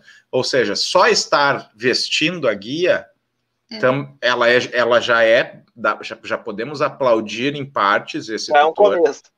Né? É. Mas assim, pode ir a, além de só segurar o cachorro. Né? Mas isso eu só, antes de antes de tu, eu vou te passar a palavra, porque eu sei que tu tem coisa para falar sobre isso, mas eu só queria contribuir com o seguinte: é uma coisa que eu falo frequentemente também para os tutores, e eu já falei, acho que já em live também, que como é importante a gente sair de casa. É, pensando em caminhar com o nosso cachorro, em oportunizar para ele aquele momento que é eu e ele, que é ele é, uh, caminhando e podendo aproveitar aquele momento, eu desfrutando do, da companhia do meu cachorro e eu não ficando e eu não ficar prestando atenção em tudo que acontece em volta. Quer dizer, claro que eu preciso prestar atenção no que acontece no entorno para eventualmente ter que corrigir meu cachorro, alguma coisa assim, mas o que eu quero dizer é desligar do resto. Muitas vezes a gente vê esses acidentes acabam acontecendo, mesmo com o cachorro na guia, quando o tutor não está atento, quando o tutor está no celular, quando o tutor não olha para o seu cachorro, não presta atenção no que ele está fazendo, e daí às vezes o cachorro vai lá no meio do passeio porque ele está só vestindo a guia, mas a pessoa efetivamente não está guiando, ele engole alguma coisa no meio do caminho e ele pode estar tá engolindo uma coisa que não deve, alguma coisa que faça mal para ele. Eventualmente, ele, o cachorro a pessoa está andando aqui, o cachorro ataca o cachorro que está passando ali perto e o dono nem percebeu o que aconteceu. Então, é importante nesse momento, principalmente fora de casa, que usar a guia não é sinônimo também que o cachorro esteja seguro na tua mão. A gente precisa é, não também botar toda essa responsabilidade só no só no objeto guia, só na ferramenta guia, porque isso é muito mais é muito maior do que o objeto, do que a guia, né? A gente precisa se dedicar mais ao nosso cachorro. Afinal de contas, a gente tem a responsabilidade daquele cachorro. Quando a gente está sem guia, não tem nem o que falar, a gente perde totalmente o controle. Mas estando com guia, isso não nos isenta de ter cuidado com o que está acontecendo. Exatamente. E não falando especificamente de alguma raça, mas dependendo do cachorro que a gente tem, a gente tem uma arma na mão. Né? A gente tem ali um, um acidente que pode ser irreversível, né? Então a gente tem que estar muito atento nessa questão. Eu costumo brincar assim que quando eu saio com Otto, eu saio igual é, segurança de celebridade. Então para ele o passeio tem que estar uma maravilha, né? Guarda-costa. E para mim eu tô ali com o olho atrás, do lado, tipo, ligado no que está acontecendo, porque, como, como a gente está falando, às vezes está vindo um cachorro descontrolado. Se eu estou no telefone, mesmo que o cachorro esteja com a guia, se eu passar ali perto, pode ser que tenha algum problema, pode ser que o outro puxe, de repente, vai em cima. Então, eu tenho que estar atento nessas questões, nesses pequenos detalhes que fazem muita diferença. E como a gente também reforçou durante essa live toda, né? Nada é questão de 100%, né? Mas a gente tem que sempre trabalhar em diminuir as chances de uma possível, de um possível erro, né? uma, uma, um possível acidente, né? Eu pontuei uma coisa aqui interessante que o Cássio falou, que foi questão do amor, né? Que a gente, a gente quando começa a falar de cachorro, a gente acaba é, pontuando o amor como uma parte do processo, mas a gente também pode filosofar aqui que todo o processo é, é o amor em si, né? É, tem amor aí. Né? Quando eu coloco uma guia no meu cachorro, eu estou demonstrando amor por ele. Quando eu uso caixa de transporte, eu estou demonstrando amor pelo meu cachorro. Quando eu estou direcionando, orientando, corrigindo meu cachorro, tudo isso é amor. Né? Às vezes as pessoas ficam presas muito na questão do amor de fazer um afago no cachorro, deixar o cachorro dormir na cama, abraçar o cachorro. Isso é uma forma da gente demonstrar amor né, para ele. Mas acho que eles, a gente também pode pensar nessas questões de dar, um, dar tranquilidade para o cachorro, momentos de relaxamento, momentos direção, isso também está incluído na questão é, de demonstrar amor, né? E não só no, no afago. É, muita gente me pergunta, tem essa dúvida em relação ao treinamento, por exemplo. É, ah, meu cachorro, se eu treinar meu cachorro dessa forma, né? De microgerenciar a vida dele no início, né? Que é usar caixa de esportes, usar guia para controlar, direcionar de casa. Será que eu vou estar tá criando um cachorro dependente de mim por conta disso? É, eu costumo dizer que, na verdade, quando você dá direção, quando você microgerencia essa, essa rotina desse cachorro, o que você está fazendo é se tornando uma referência para esse cachorro. Foi o que o Cássio falou ali, né? É, o Bud tem liberdade, mas ele tem que consultar antes de fazer aquilo que ele quer fazer. Então, ele vai olhar para mim. Então, isso é referência. É, é, eu acho que é isso que é o grande ponto que uh, o adestramento, o trabalho experimental, ele, ele tem como objetivo, um dos objetivos, né? É trabalhar você como o, o tutor como uma referência para o cachorro, não dependência, é diferente. Dependência você faz quando você não dá a direção e não dá informação para o seu cachorro. Então o teu cachorro nunca vai saber o que ele precisa fazer, logo ele vai se tornar sempre dependente de você, porque você vai ter que estar o tempo todo ali, porque o seu cachorro não sabe ficar 10 minutos no place enquanto você lava uma louça. Entendeu? Então, o que a gente quer criar quando a gente trabalha com cachorro é, é referência não dependência. Dependência a gente cria quando a gente está com o cachorro o tempo todo no colo e você não ensina nada para esse cachorro. Quando você está com esse cachorro o tempo todo grudado com você no sofá e você não ensina nada para cachorro. Quando você não bota uma guia no seu cachorro e leva ele para os lugares, você está tornando ele dependente de você. Então, é, as pessoas acabam confundindo muito, porque é um conceito meio humano, eu até entendo. Tipo, ah, se tem uma pessoa o tempo todo me controlando, será que eu vou ser independente um dia? Né? A, gente, a gente acaba transitando, né, levando esse conceito humano para o mundo dos cães. Né? Tem um pouquinho de semelhança, mas também tem uma diferença grande aí no que representa essa dependência e essa referência. O que vocês acham? É, eu acho que, na realidade, é, essa dependência que, que volta para aquilo que vocês dois estavam falando, né? Entra no, no, no, excesso de liberdade também e excesso de amor que a gente a gente transmite com carinho, trazendo o cachorro cada vez mais para perto da gente, e a gente esquece que parte do amor é a disciplina também. Porque se não existe disciplina, se não existe regra, se não existe limite, é, isso, uh, ao invés de amor, vai se tornar irresponsabilidade. Porque daqui um pouco o meu excesso de amor vai se transformar, vai se transformar numa mordida. Porque o meu cachorro já entendeu que ele pode é, decidir o que ele quer fazer. E aí eu vou ficar muito magoada, porque eu dou todo o amor do mundo para o meu cachorro e isso se transforma em mordida. Eu dou toda a liberdade para ele no passeio, ele fica sem guia, e daqui um pouco o cachorro vem cheirar ele, ele não gosta, ele morde outro cachorro, e daí eles brigam, e aí o meu amor se transformou num acidente mega.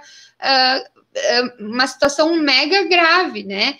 Porque então assim amar é também uh, passar esses limites, passar essa disciplina para o cachorro, mostrar para ele que ele vai receber carinho sim, ele não ele não vai ficar privado de carinho e muitas vezes as pessoas que quando a gente fala assim é, de uma forma às vezes muito incisiva sobre regras, sobre, sobre limite, as pessoas acham que a gente esquece a parte do carinho do amor e na realidade não isso está junto com as regras, porque a gente se preocupa com o nosso cachorro, né? Nesse momento que a gente, esses dias, foi atacado por um cachorro, é, o meu instinto foi proteger o meu cachorro. Eu levei as mordidas no lugar dele, não tem problema. Mas agora, se o meu cachorro estivesse solto, ou se eu não estivesse também atenta, talvez o meu cachorro também ia se soltar e ia ter os dois machucados, né? Os dois cachorros. Então a gente tem que ser responsável, sim, a gente tem que prestar atenção no que a gente está fazendo, porque a gente às vezes se preocupa excessivamente no carinho que a gente está dando e a gente esquece do resto né? A gente fala que eh, aqui em casa, eu já tive acidentes com o Bud antes da gente entrar nessa vida é, correta de adestramento de dar limite. O Bud já me mordeu algumas vezes. E, e eu tô falando, então, por experiência própria, que era excesso de amor, falta de direcionamento, de, de limite, de regra realmente. E hoje eu vejo que ele é um cachorro muito mais tranquilo, eu sou muito mais tranquila por causa disso. Claro que existe todo um trabalho por trás que é exaustivo, sim, é estressante às vezes para a gente, porque cansa, né? Mas eu, eu, eu prefiro esse cansaço uh, físico, de paciência, às vezes, da gente ter que trabalhar certas coisas no Bud, do que aquela minha angústia que eu vivia antes, né? De... E, e mais importante, né? Tu não deixou de amar ele não, por nem... causa que tu começou a botar regras.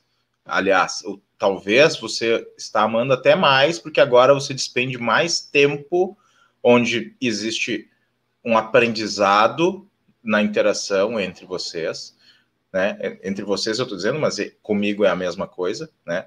Uh, então, quer dizer, uh, tu, aquela interação que existia antes, onde era só ficar passando a mão no cachorro, Uh, vou parafrasear a Mary aqui, aproveitando que ela está participando bastante. Obrigado, Mary, por estar tá participando.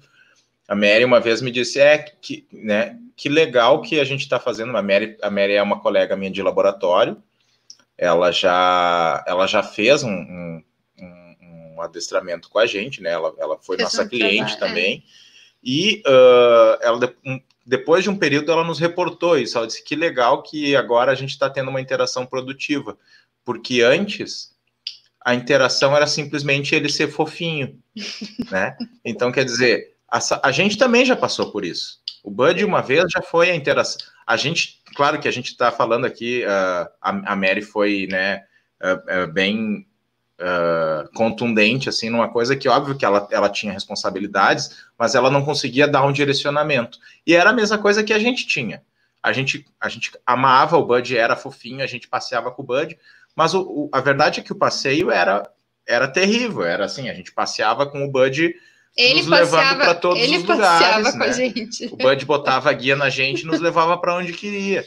Então, quer dizer, uh, acho que uh, nesse quesito o carinho nunca diminuiu, ele só aumentou. Né? Uhum. A Mary uh, comentou agora aqui que uma vez ela estava passeando com o Fred, o Fred Mercury, que é o cachorro dela, né? E, e um cachorro veio atacar ele, sorte que via tempo de puxar a guia. Ele sempre latiu quando passávamos no portão dele. Aquele dia o dono deixou aberto. Então, é a questão da segurança que a gente estava falando, né? E, e ainda bem que você estava atenta, né, Mary? Porque e com, com o teu cão na guia. É. Isso, isso é uma coisa bem interessante. E confiar 100%, né, Cássio? 100%, é. como a gente falou da última vez. Porque o dono lá do portão abriu o portão confiou 100% que o cachorro dele não fosse fazer nada, que ele tivesse o controle total, né? Exato. E aí que mora o perigo, mora o risco aí, né? E, mas, mas tem mais uma situação que é importante, que a, a, a Samara geralmente fica muito braba, eu também não gosto, que é quando tá um cachorro solto, e, e, a Mary acabou passando por, esse, por, esse, por essa situação, provavelmente, que foi, por causa da liberdade que um outro cão tinha, eu acabei punindo o meu cachorro. Já fiz isso. Por, quê? Porque quando tu puxa a guia, tu, você tá aplicando uma punição, né? Você tá. É, é, a, é o teu meio de comunicação de dizer, olha, eu te pedi para te ficar do meu lado, tu, tu foi na frente, eu dou um toque, um toque na guia. Você volta. Você entende que eu te dei um toque para dizer, vem comigo. Quer dizer, naquele momento o meu cachorro não estava fazendo nada, ele estava passeando normalmente, o cachorro da Mary estava passeando normalmente, e por causa da interferência ou do excesso de liberdade que outro cão teve, ela acabou tendo que puxar na guia por uma coisa que o cachorro dela não estava fazendo de errado, ou que a gente fez a mesma coisa, porque o nosso cachorro não estava fazendo nada de errado. Ou seja, o excesso de liberdade de uma outra pessoa acaba interferindo no comportamento do meu cachorro e na forma como eu me comunico com ele. É, e além disso, tem a gente às vezes até muda o caminho, muda o roteiro do nosso da nossa caminhada como estava planejado, ou vai para outro lugar, ou vai para um né? Justamente porque tu chega lá e tu vê um monte de cachorro solto, ou que seja um, mas aquele um, ele invade o espaço de todos os outros que estão passando lá. Né? E aí a gente tem que entender aquilo que a gente falou lá no início, que cada cachorro tem uma personalidade, tem cachorros que não toleram essa invasão de espaço brusca, ou pulo, ou né, a, a tentativa da brincadeira, da interação. Então, é, se cada um tivesse sendo bem supervisionado, monitorado, estivesse na guia, ninguém precisava perder a sua liberdade, né? Acontece que quem está fazendo correto acaba sendo punido muitas vezes por isso. É a grande questão que a gente sempre fala, né? Respeito, né? Respeito do espaço. Quando a gente fala de guia, a gente esbarra nesse conceito de respeito. Né? Então, usar guia respeito. Não estou dizendo aqui que todo mundo tem que usar guia, não. Acho que, como a gente vive numa democracia, existem espaços criados para essas pessoas que não gostam de usar guia. Né? Então, você tem a opção de não usar guia com seu cachorro. É, um, é uma questão individual. Né? Ninguém aqui está querendo empurrar a goela abaixo que tem que usar guia ponto final. Ninguém é Mas, é vendedor é... de guia também, né? Exatamente, não tem nenhuma loja de guia. Mas é, a gente tem que entender que a gente precisa respeitar o outro, o outro indivíduo. E se eu tenho um espaço onde me permite que eu libere meu cachorro, que eu deixe meu cachorro livre, entre muitas aspas, eu levo meu cachorro até esses locais, né? Eu não vejo necessidade, não vejo, eu não consigo, é porque é muito muito difícil para eu entender por que, que, as pessoas têm essa essa, vou usar até uma palavra esquisita, né? essa tara de deixar os cachorros soltos na rua, né? Eu costumo dizer assim, o seu cachorro fica, sei lá, 22 horas em casa, provavelmente sem guia, por que, que você quer que seu cachorro. Qual a diferença na vida do seu cachorro que vai fazer ele passar uma hora com uma guia na rua? Será que ele vai sofrer tanto porque ele está usando essa guia? Ou você que não quer administrar isso, que não quer bater de frente com essa, com essa dificuldade que você tem, né, de introduzir um equipamento importante, e prefere deixar o seu cachorro solto? É, mascarando isso como o ah, meu cachorro precisa ser livre, meu cachorro é, não pode ficar contido, ele tem que caminhar, ele tem que explorar. Né? E se você quer que seu cachorro faça isso, tem esses locais para que você faça isso. Libera ele lá no parcão e deixa ele correr, e deixa ele fazer o que ele quiser. Eu acho que é a, a, acho que é uma mensagem talvez é, a essência dessa live aqui, né, dessa da mensagem de passagem, justamente essa questão do respeito, né? A guia é um ato de respeito em todos, com a outra pessoa, com meu cachorro e comigo. É, e, e eu acho que isso que tu fala, às vezes a gente escuta até de, é, de pessoas que têm uma certa noção, né? De repente até treinou seu cachorro em casa e o cachorro responde a comandos, mas é eu vejo que é um excesso de autoconfiança, talvez, né? De assim, eu tenho plena certeza que o meu cachorro não vai fazer nada. Ok, você tem plena certeza que o seu cachorro não vai fazer nada, mas é, já pensou que nem o Cássio falou antes, né? Passa um cavalo, seu cachorro se assusta com o cavalo e, e, e de repente tu nunca treinou esse estímulo para ele, porque nunca passou um cavalo na frente, e ele nunca teve essa oportunidade e passou pela primeira vez. E tu não sabe qual é a reação. Passou aqui, a gente mora em Canoas, tem a base aérea, então passa aqueles jatos da base aérea e faz um barulho tremendo aqui dentro de casa, né? E mesmo que a gente não more tão perto. Então, de repente, passou aquele jato no meio, né? Na, no meio da tua caminhada, o teu cachorro tá solto, ele se assusta e ele sai correndo pro meio da rua e tá passando um ônibus, tá passando um carro, tá passando uma moto. O cachorro viu uma cadela no cio do outro lado da rua você não vai ter certeza que ele não vai reagir àquilo, porque é incontrolável, é instinto, né? O instinto do cachorro. A gente não, a gente reage assim. A gente, a gente, por exemplo, a gente Se alguém chegar com, com um barulho forte do, do, meu lado, eu vou me assustar. Isso. Se um cachorro estiver dentro de um, dentro de um a famosa reatividade, né? Eu vou ter uma uma, uma é resposta é para isso. Né? Exatamente. A, gente, a, a primeira coisa é, eu vou me proteger.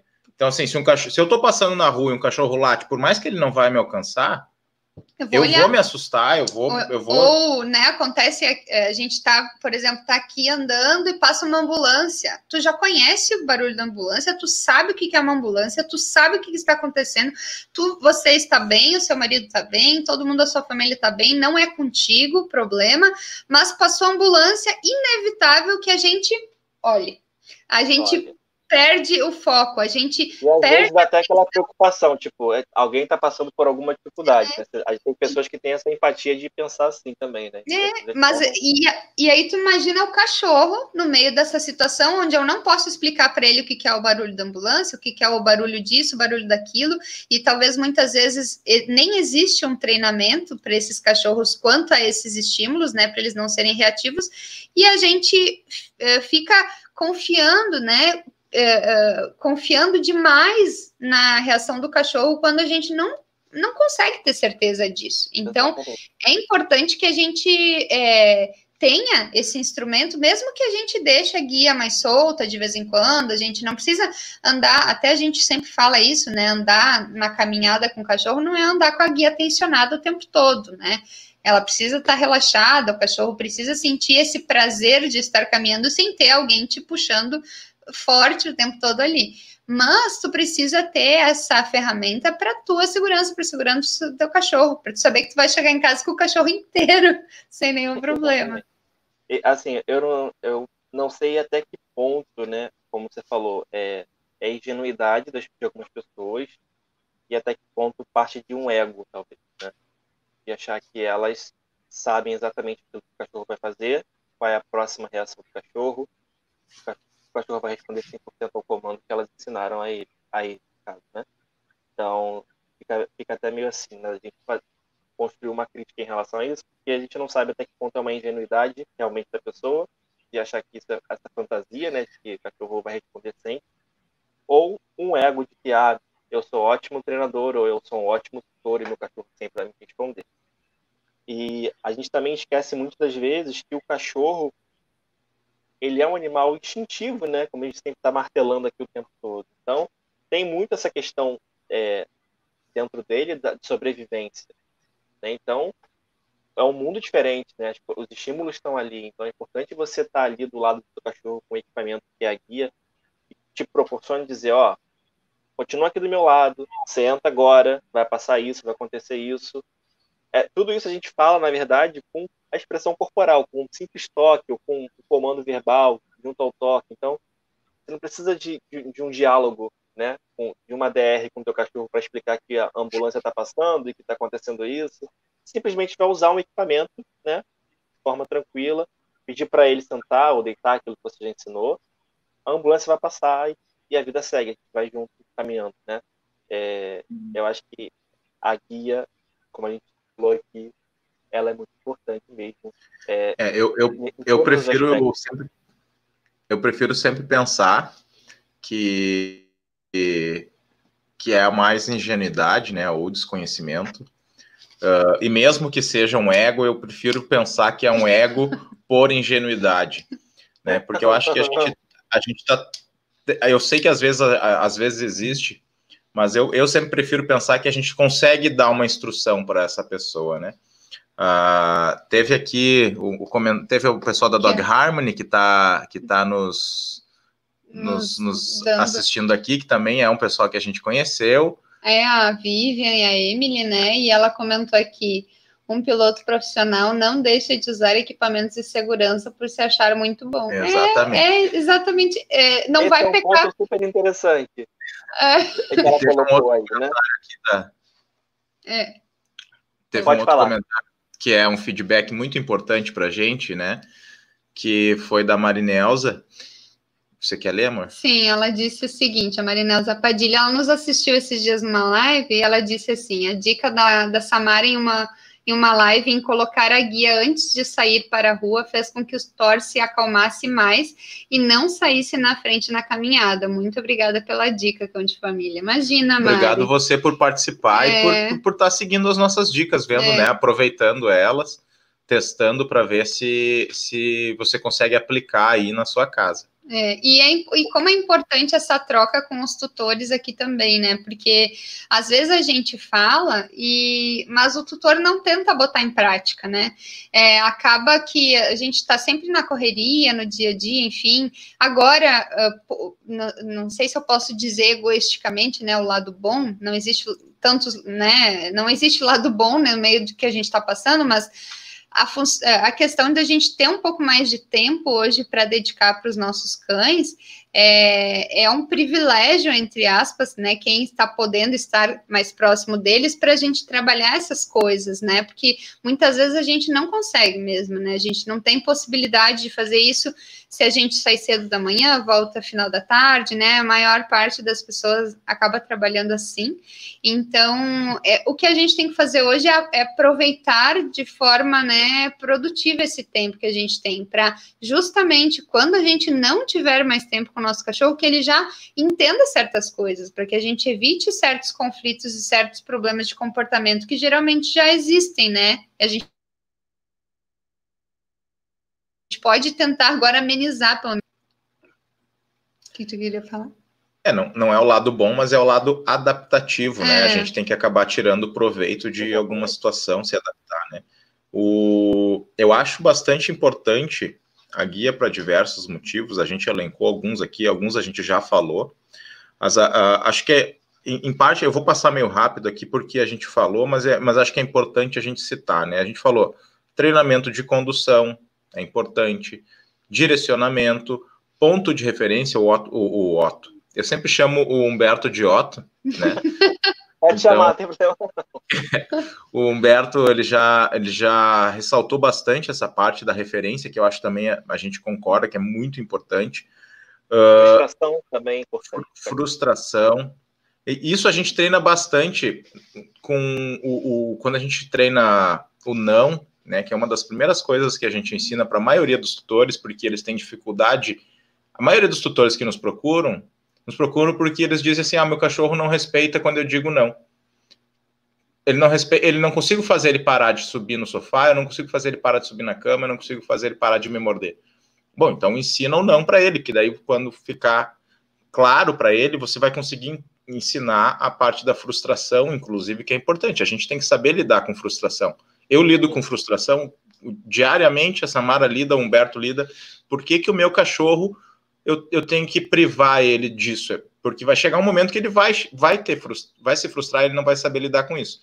Então, quer dizer, Eu, eu posso, uh, né, situações, elencar situações onde o cão pode se frustrar. Caiu um pedaço de. Caiu um remédio no chão. O meu cachorro não pode comer aquele remédio. Eu tenho que conseguir barrar isso de alguma forma, né? Uma das formas de eu barrar é eu ensinar o não. E durante a, a, o, o, ensinamento do não, muitas vezes aí entra a parte da guia como um treinamento e como um treinamento de frustração, inclusive, mas não só para isso, porque muitas vezes que a gente está ensinando não, a gente ensina sem a guia nesse momento. Mas tem cão que engaja demais com o toque, né? Com, com, com a gente Afasta. costuma afastar o cão, e esse cão engaja demais por quê? Porque ele está acostumado a brincar com a mão, uh, achar que é uma brincadeira, então a, acaba que ele perde foco. E aí a gente usa a guia uh, para evitar que o, que, o, que o tutor precise engajar com um toque físico no cão, então ele consegue bloquear o, o, o comportamento com Ai. o uso verbal do não, que a gente está pareando, né, fazendo o ensinamento, e também com o uso da guia, e aí entra o treino de frustração também, que você estava falando. Não é sempre que o cachorro vai tentar pegar alguma coisa que ele vai conseguir, né? E, e muita gente barra nessa questão mesmo, né? De, por exemplo, como a gente conversou, né? De é, o, o, treinamento às vezes ele ele é interrompido, ele, ele tem um, um limite, porque a pessoa fica naquela preocupação de ah, meu cachorro está sofrendo, ah, o que ele está sentindo, ah, ele vai ficar triste, ah, ele vai deixar de gostar de mim. Só que tem coisas, como a gente falou, são negociáveis. Você não pode comer o remédio que está no chão e ponto final, acabou, você não vai. E muitas pessoas também me perguntam essa questão do não, né? Meu cachorro não entende o não. Por quê? É, o sim, é, a gente vai fugir, só vou fugir um pouquinho do tema rapidinho, tá? O sim é muito mais fácil da gente ensinar porque o sim é permissividade, né? Tudo que é de positivo e de maravilhoso vem do sim. Então, quando a gente chega no momento da nossa relação em que eu preciso te mostrar que o não existe, que o não é uma consequência negativa, para muitas pessoas tem uma dificuldade de fazer isso, né? Então, assim, tem gente que me relata assim, ah, Humberto, é... no início eu falava não pro fulano e ele me olhava e não fazia. Aí eu explico da seguinte forma, ele não fazia porque era uma coisa nova. Então você agiu de forma diferente com ele, você se impôs, não. Então, opa, meu dono nunca falou isso assim comigo, eu vou olhar para ele e vou ver o que isso significa, o que, que vem depois disso.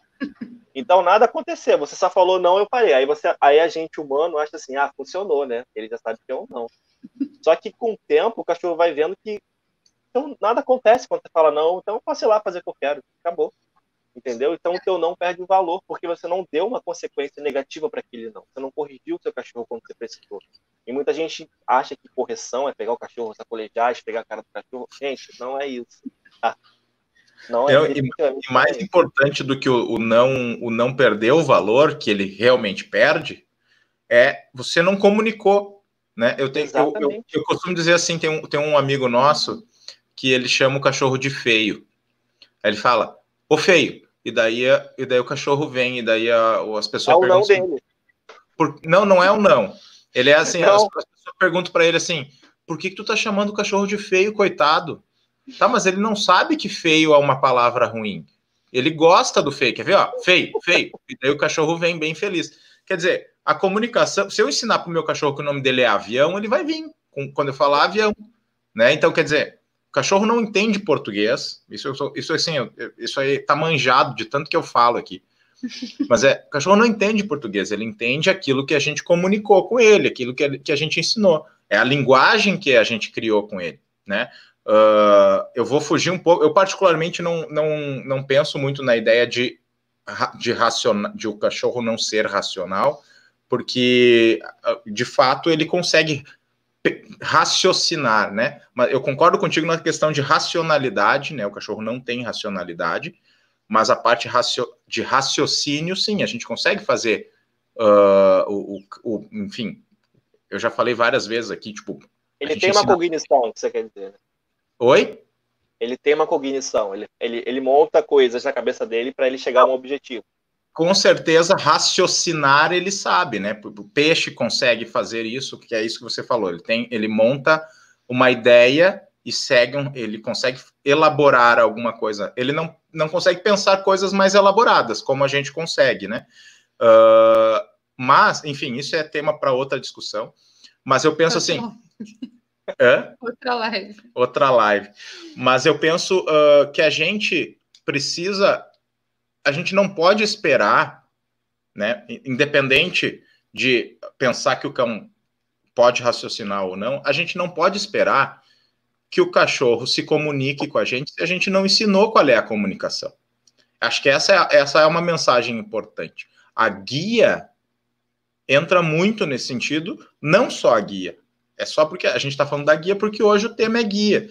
Mas uh, a gente nunca consegue fugir de dar exemplos em outras, em, uh, de outras coisas que a gente fala que todas as lives, que a Samara, a Samara libera vídeo, agora a Samara está mais dedicada do que eu na parte de liberação de vídeo. Então, quer dizer, a gente libera conteúdo e toda vez a gente foca nas mesmas situações. Por quê? Porque não tem como não linkar uma coisa com a outra. É a mesma situação que a Samara puxou o assunto de que a gente já tratou aqui, inclusive, o assunto do do cachorro que tem problema. Ah, meu cachorro é reativo fora de casa. Não, o teu cachorro só não é reativo dentro de casa porque ele não tem com o que reagir dentro de casa. Ou de repente né? a pessoa não tenha. Ou porque não você não a percebeu, leitura, não percebeu que, a, que, ele reage dentro Que é a parte casa, da gente né? conhecer, identificar problemas. Ou assim, não é nem que não percebeu, ela percebeu que existe um monte, um monte de problema dentro de casa, só que aqueles problemas a gente dá a liberdade de o cachorro fazer e a gente não se importar. Ah, e daí que o cachorro comeu o meu sofá? Né? Eu costumo usar sempre o, o, a questão do sofá, uh, que até tá manjado aqui também, né? Parece que eu só sei falar de sofá, mas eu costumo dizer sempre do sofá, porque as pessoas muitas vezes vinham nos perguntar isso. Ah, mas é muito caro adestrar um cachorro?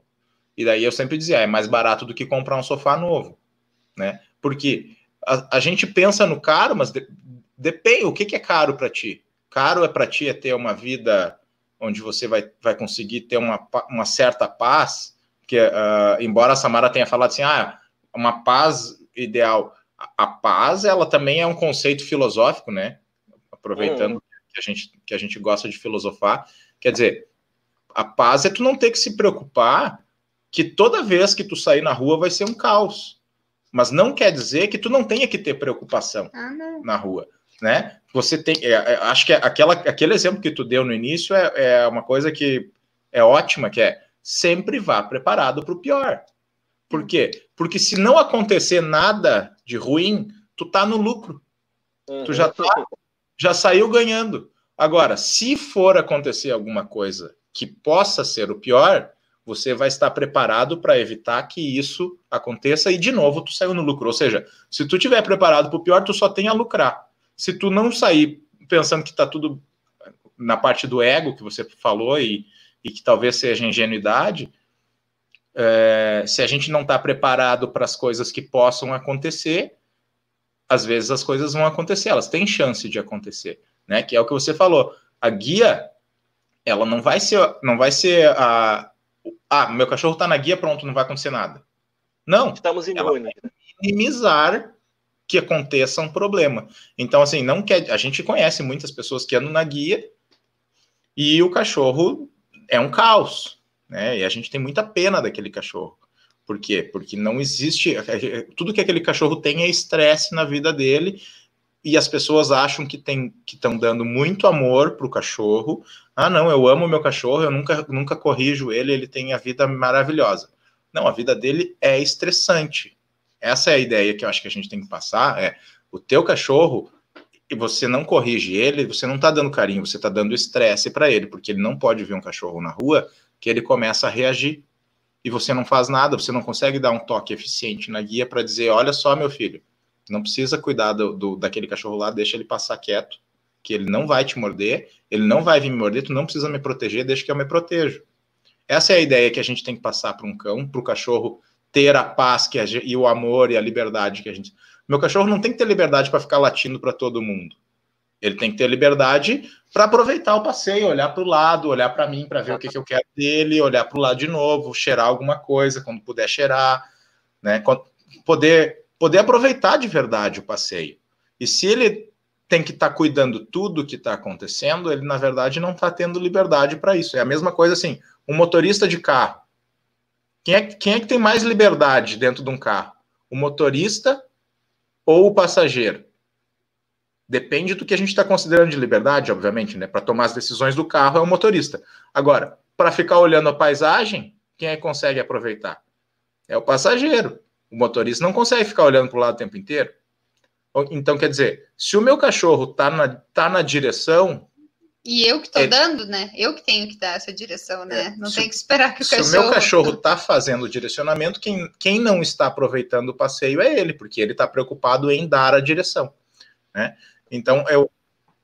Pode, pode fazer o comentário. É, assim, pra, eu, eu pensei logo agora, na, tá falando isso, pensei nas pessoas que estão começando a usar guia ou que estão com um cachorro novo em casa, né? ou vão sair para o primeiro passeio. E é, é, muito importante antes a gente fundamentar, como a gente conversou, o que, que é a guia, o que, que é esse equipamento, para o cachorro começar a entender, né? antes mesmo da gente ir para a rua. Né? Então, Exato. às vezes, por exemplo, é, ah, meu cachorro está liberado para ir na rua. Ok. Então, você pode começar a andar com o seu cachorro dentro de casa. Você não precisa levar ele diretamente na rua porque ele já está liberado. Você pode passar aí uma semana fazendo um trabalho intenso de condução de guia em casa. Então, hum seu cachorro está no play, está estacionado, vou beber água, coloca a guia no pescoço dele, vai até a cozinha com ele, pede para ele sentar, dá um recompensa, se você quiser dar para ele, recompensa. Bota teu copo d'água, volta para a sala, coloca ele no play, tenta ver sua televisão. Então, nesse pequeno espaço, sem, sem muitos estímulos, onde o cachorro já está habituado, você consegue começar a mostrar para ele o que, que representa aquele elemento. E mais hum. na frente, você consegue ah, hoje eu vou descer até a garagem com ele e vou subir. Vou dar uma volta na garagem e vou subir para o prédio. Ou eu, eu moro em casa, vou dar uma volta ali em frente à, rua, à minha calçada, por um lado para o outro, três vezes e vou entrar de novo. Então, é apresentar aos poucos também, né? Porque às vezes a gente pega o cachorro, ah, ele já pode sair. Hoje é o primeiro passeio, bota a coleira no cachorro, leva o cachorro para o meio de um sábado, onde a praia está lotada, então aquilo ali se torna uma primeira experiência estressante demais. Não é que o estresse não possa existir, o estresse sempre vai existir, ele é necessário. Só que eu tenho que ir dosando esse estresse, né? Se eu botar o cachorro direto no, na arena ali, vai ser um fiasco, eu vou me frustrar e eu não vou, ou eu não vou querer mais sair, enfim.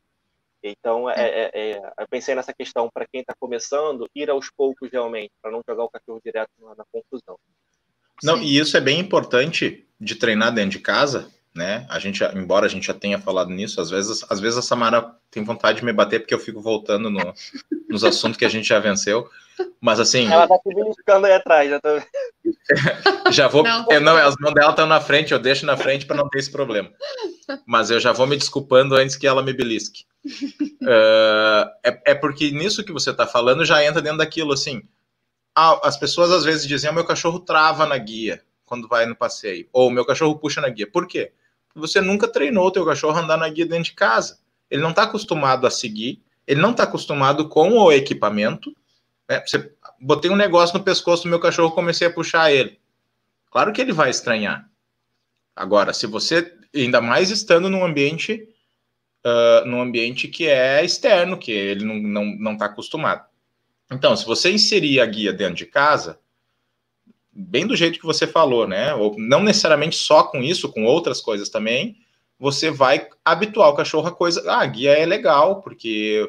Uh, enfim, eu tô andando com ela, eu, eu sigo meu dono e daí ele me premia com alguma coisa, coisas boas acontecem, enfim. E uh, a situação também que é importante de colocar a guia dentro de casa é para o cachorro simplesmente. Tem muita gente que nos fala isso, né? Ou às vezes as pessoas não nos falam, mas a gente pergunta e daí elas nos confirmam, que é quando você pega a guia, o seu cachorro se agita? Ah, é sim, minha, né? meu cachorro se agita, ele sabe que vai passear. Então, quer dizer, o teu passeio começou errado, porque você já saiu com o cachorro agitado de casa. É aquilo que a Marinalza falou antes, né? O quanto é importante tu habituar antes a guia, né? Uh, não fazer com que simplesmente a guia seja usada só no momento de saída, que ele tenha essa vivência dentro de casa para que não se torne um gatilho, como tu disse, porque isso acaba piorando a situação da rua, né? Se o cachorro já gosta de ir lá para a rua, quando ele só uh, começa a perceber o ritual que você faz, né, para sair para a rua, só de pegar o teu tênis, pegar as chaves, ele já entende, não precisa nem pegar guia. Então é importante que a gente habitue o cachorro nesse sentido, né? Então. E outras coisas que são importantes também fugindo da ideia só da guia, é muita gente, uh, falando da ideia de como iniciar um passeio, né? Muita gente começa o passeio agitando o cachorro. Então, vamos, vamos passear? Vamos passear? Vamos tchau, tchau? Ah, o que que tu quer? Vamos, vamos ver o que que tu quer. Pede. E não sei o que. E daí o cachorro... Aí a primeira coisa que tu, tu fez foi agitar o cachorro. O cachorro tá sem guia, tá agitado. Você já sai no passeio, o passeio não vai ser legal. Por quê? Porque o cachorro vai estar tá agitado desde... Porque você fez isso dentro de casa, né? O cachorro Mas, já tá feliz, na verdade, porque ele tá ali contigo. É, né? é verdade. Só que a gente, a gente tem essa necessidade de ver essa expressão de felicidade. Então, a gente começa a alimentar um descontrole, na verdade, né? O cachorro não sabe lidar com a emoção de felicidade. Ele sente felicidade, ele sente tristeza. Só que você faz com que ele não consiga lidar com a felicidade de uma forma tranquila, né? Você quando encontra a Samara durante o dia, você sente felicidade, mas você não vai pular em cima dela o tempo todo e abraçar e mexer no cabelo dela porque você está vendo ela estar tá sentindo felicidade. Você sabe ter o controle da tua felicidade. Eu acho que é isso que as pessoas confundem. E aí os problemas começam a acontecer. E aí tem a questão da entra a reatividade. Como, como o Cássio disse, né? A gente às vezes acaba voltando para o mesmo assunto porque é complexo, né? O que é complexo? É uma coisa vai se entrelaçando na outra. Então, a, quando a gente começa a, a, hiperestimular o cachorro toda vez que a gente pega a coleira porque ele vai sair, a gente inconscientemente já está alimentando uma possível reatividade do cachorro uma falta, o cachorro começa a ter a inabilidade de, de, conseguir administrar os sentimentos dele. Então você fica ali, vamos passear, vamos passear. O cachorro já está feliz, gente. Ele vai passear, ele gosta de ir na rua, ele gosta de cheirar. Ele não precisa estar tá no, no, estado de descontrole para você se satisfazer e achar que ah, agora ele está feliz, agora vamos sair. Não precisa, ele pode sair tranquilamente. A tranquilidade é felicidade também. É. E falando, e já pegando esse gancho de felicidade, eu acho que a gente está aqui, é, principalmente para quando a gente fala de guia, é, principalmente para não só a liberdade, mas a gente entra nesse tema de como as pessoas é, veem a felicidade do cachorro, né? A felicidade dele não estar preso, ele não estar sendo guiado, ele não estar sendo controlado, né? Então, eu acho que tudo, tudo na verdade, dentro do treinamento de cachorros é a nossa percepção, é a nossa é, leitura de mundo, vamos dizer assim, né? O que, que é felicidade para mim, o que, que é liberdade para mim, o que, que é respeito para mim né? E, e, e, tudo isso se encaixa dentro do, de, uma, de uma vida de limites, de regras que a gente tem que ofertar para o nosso cachorro, porque se a gente vai se a gente vai pensar que todo mundo aqui vive em sociedade, não apenas os cães, mas as pessoas, todos nós somos criados e, e, e, crescemos nesse ambiente. Então, é necessário que sim a gente aprenda a conviver com essas coisas, né? Uh, não somente a, a felicidade não está em ter liberdade o tempo todo, porque senão a gente poderia fazer tudo que a gente bem entende a hora que a gente quer. Né? Então, eu acho que liberdade não é ter a opção de fazer o que eu bem entender, né? É, não, não é aí que mora a felicidade das pessoas. A gente tem que saber conviver com outras pessoas, outros seres no nosso ambiente. Então, isso demanda da gente seguir algumas normas, algumas regras para que fique tudo harmônico, né? Porque senão não, não há como, não há como, né? Eu acho que a guia ela, ela é peça fundamental nisso tudo. A gente tem que aprender a, a usar a guia nos nossos cachorros, usar a guia de forma a oferecer mais liberdade para o nosso cachorro, porque quando eu uso a guia, eu também ofereço liberdade para ele. Ele pode se encheirar, ele pode sim explorar o ambiente, mas eu preciso mostrar para ele eh, que ele vai até onde eu dou de limite, né? E, e se eu estou ultrapassando esse limite, essa minha eu estou deixando liberdade demais para o meu cachorro, eu acabo invadindo a, a, o espaço do outro, né? Eu não respeito o espaço do outro, então eu acho que é fundamental a gente pensar nisso. Eu acho que quando a gente fala de guia, principalmente a gente tem que pensar nisso, que é, todo mundo precisa aprender a viver no mesmo espaço né? A gente, por exemplo, a gente mora num condomínio, a gente já falou isso aqui, é, e a gente precisa conviver num espaço onde tem barulhos de outros vizinhos, tem carros de outros vizinhos passando, tem o, as crianças que, que ficam, convivem aqui também, fazem seus barulhos, enfim, e a gente tem que aprender a respeitar esse espaço. Então, claro, tudo dentro do seu limite, não quer dizer que um não possa fazer, ninguém possa fazer barulho, mas existe um limite para eu não invadir a liberdade do outro, né? Porque se um tá fazendo muito barulho ali do lado, eu tô, eu não consigo aqui dentro, por exemplo, fazer uma live, né? Se alguém tivesse agora tocando bateria aqui na minha orelha, não ia dar para a gente estar tá aqui conversando. Então, é preciso que sim existam essas regras, essas normas, né? E a guia entra só a nosso favor. Eu acho que tudo que a gente falou vem somar esses conceitos, né? É, e entram dentro de uma educação. Não é só educação de cães, né? É educação no sentido bem amplo da coisa. Então, eu acho que é, era principalmente isso que a gente queria passar aqui, né? E, e vou passar para ti também, Humberto, se tu quiseres também é, deixar ah, né, a, a tua, tua mensagem, mensagem, aí sobre esses temas a, que a gente falou. Faz a tua propaganda aí. Ah, é? Me segue lá no Instagram, Humberto Iota. A gente sempre está colocando lá nossa rotina, é, os meus conflitos internos em relação ao processo, que todo mundo tem, independente de trabalhar com adestramento ou não, né, de ser só, somente tutor. Então, a gente acaba compartilhando, né, e recebendo muito feedback, ah, já passei por isso. Então, a gente acaba compartilhando esse, é, é, esse processo, né? Isso é muito importante. Mas é, é o que você falou, Tamara, é, é realmente mostrar para o cachorro, né, a guia, ela, eu acho que ela faz com que o cachorro entenda o que significa liberdade, né? A liberdade, ela tem conceitos, ela tem uma dinâmica, ela tem uma estrutura para que ela seja aproveitada e vivida, né? Se eu pego o meu cachorro e solto ele, e ele anda alucinado e ele faz o que ele quiser, o que ele quer, ele será que de fato ele está desfrutando da liberdade? Será que ele está aproveitando o momento, né? Vivendo aquele momento contigo ali, aquela caminhada, né? Será que ele vai conseguir ir a outros lugares contigo? Ou ele vai ficar restrito a um espaço, né? Porque você dá uma falsa liberdade para ele. Ah, meu cachorro está solto o tempo todo em casa, estou o tempo todo no, no jardim. Mas será que a liberdade dele vai se resumir só a isso? Se você não introduzir outras, outras coisas para que ele entenda como funciona a dinâmica da vida social. Então, a gente pode pensar também nesse sentido, né, que a liberdade ela tem uma estrutura, ela tem que ter regras para que você consiga vivê-lo. Né? Então, acho que eu resumiria dessa forma.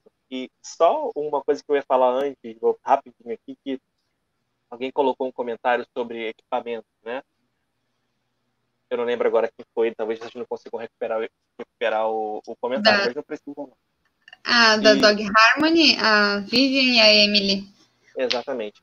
Eu, assim, eu, só jogando um, um pouquinho mais de polêmica nesse assunto, eu acho que existe um grande mercado aí que acaba fomentando a ideia de que a guia é um acessório. E a guia ela tem que ser encarada, tem que ser vista com equipamento.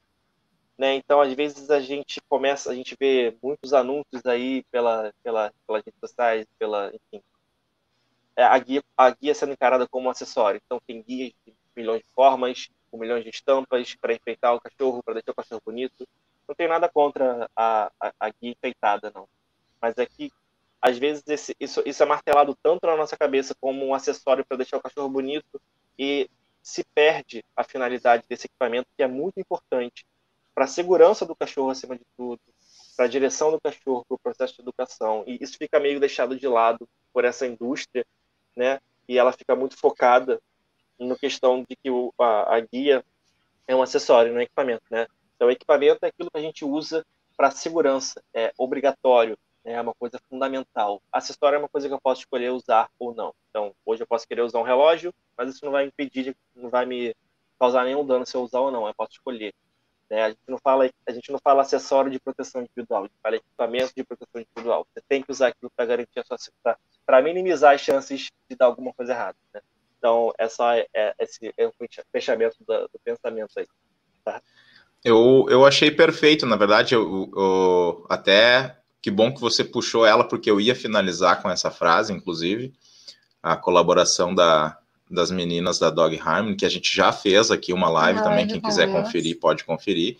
Uh, eu acho ótimo, acho que isso, eu queria deixar isso como reflexão realmente, ainda bem que você puxou de volta a ideia do equipamento, porque acho que essa frase que elas colocaram, ela é uma frase realmente reflexiva e que a gente pode e deve pensar sobre o que foi dito, que eu vou inclusive repetir aqui, porque tem gente que nos assiste no, nos escuta no Spotify, não vai estar tá vendo, né? Então, assim, a frase diz: um piloto profissional não deixa de usar equipamentos de segurança por se achar muito bom.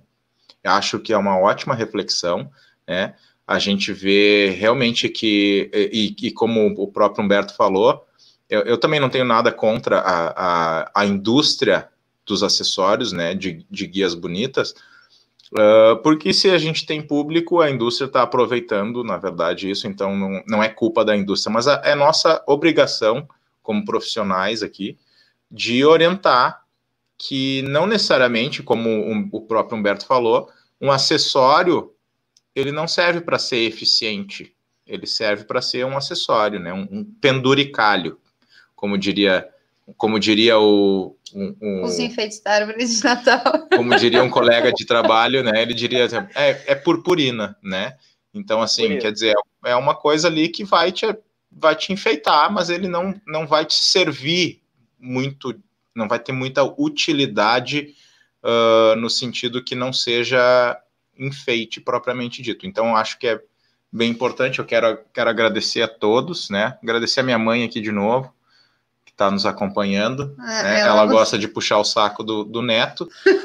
não importa o quanto a gente diga para ela que ela não pode mimar o neto demais, ela continua mimando. Então, assim, para vocês verem, né, os, os nossos teles, os nossos espectadores aqui, o nosso público, que a vida de adestrador é, é, não é não é uma coisa simples. A gente tem que lidar com todo mundo. A minha mãe, a minha mãe, o meu pai, inclusive, a mãe da Samara, Provavelmente a mãe do, do, do, a mãe do Humberto também faz isso, né? Que é mimar uh, uh, mimar os, os netos. E a, a nossa obrigação é, é sempre barrar esse mimo em excesso. Então, assim, eu queria agradecer a todo é mundo. nós mesmos, né? Se controlar, às vezes também se controlar, né? Porque a gente também é humano, né? A gente tem, não é porque trabalha com cachorro e tem um, um certo conhecimento em relação a isso, a tender para um lado mais emocional, né? E a gente sempre fala isso aqui, né? Ainda bem que a gente é uma equipe, eu e a Samara, e eventualmente eu me passo, uh, me passo dando liberdade demais para o Bud, e ela vai lá e diz: Olha só, não exagera. Aí, eventualmente, ela faz, e eu digo. Ela, ela faz mais com a gata do que com o cachorro. Eu faço mais com o cachorro do que com a gata. Então a gente acaba né, se equilibrando aqui. E, e, e exatamente, a gente a gente tem as mesmas dificuldades que qualquer, qualquer outra pessoa pessoa. em relação ao emocional, né? Então, é realmente difícil, a gente super entende todo mundo que tem essas dificuldades, né? A, a Mary aqui fez um comentário agora. Vocês sabem que os avós do Fred mimam muito ele. Ah, sabemos. É, essa, essa foi tema de muito debate, né, Mary, durante as nossas consultas contigo aí. E e a minha mãe de novo confirmando, né, que eu, ela não que ela não ouve nada do que a gente fala. Eu mimo muito capretinho. Mas é, eu acho que eu acho que faz parte, sabe? Eu acho que assim, hoje a gente tem uma uma convivência com, com o Bud que é muito mais rica, assim, a gente colhe muitos benefícios de tudo que a gente trabalha com ele. E com o passar do tempo, as famílias também vão entendendo, assim, que existe uma dinâmica. Então, é, o Bud não pode fazer tal coisa agora, porque é, na nossa casa a gente não faz assim. Então, se a gente permite agora, depois quem tem que conviver com essa situação somos nós. Então, a gente está treinando é... para os netos humanos, né? Mas é, é bem importante. Eu, eu acho que todo mundo aprende. Acaba que a gente isso vira tema de discussão, né, na, na, nas conversas com os familiares e tal, porque eles percebem uma mudança, né, depois da gente criar essas regras e criar essa nova dinâmica na vida do Bud, existe uma mudança que é nítida, né, ele responde diferente, existe uma... Uh, a gente tem outro cachorro hoje. Eu tenho uma pergunta para ti, Humberto. É o Otto aí na tua camiseta? Aqui é um desenhozinho que eu fiz dele, dá para ver. Ah, isso aí, ó. Mostra aí pro pessoal que é o, o teu. Qual é que é o teu logo, né?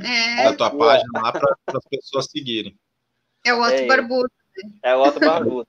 Lá no Otto Instagram Bar... tá como arroba Humberto Otto, mas no, no YouTube tá como é, Otto Barbudo, canal.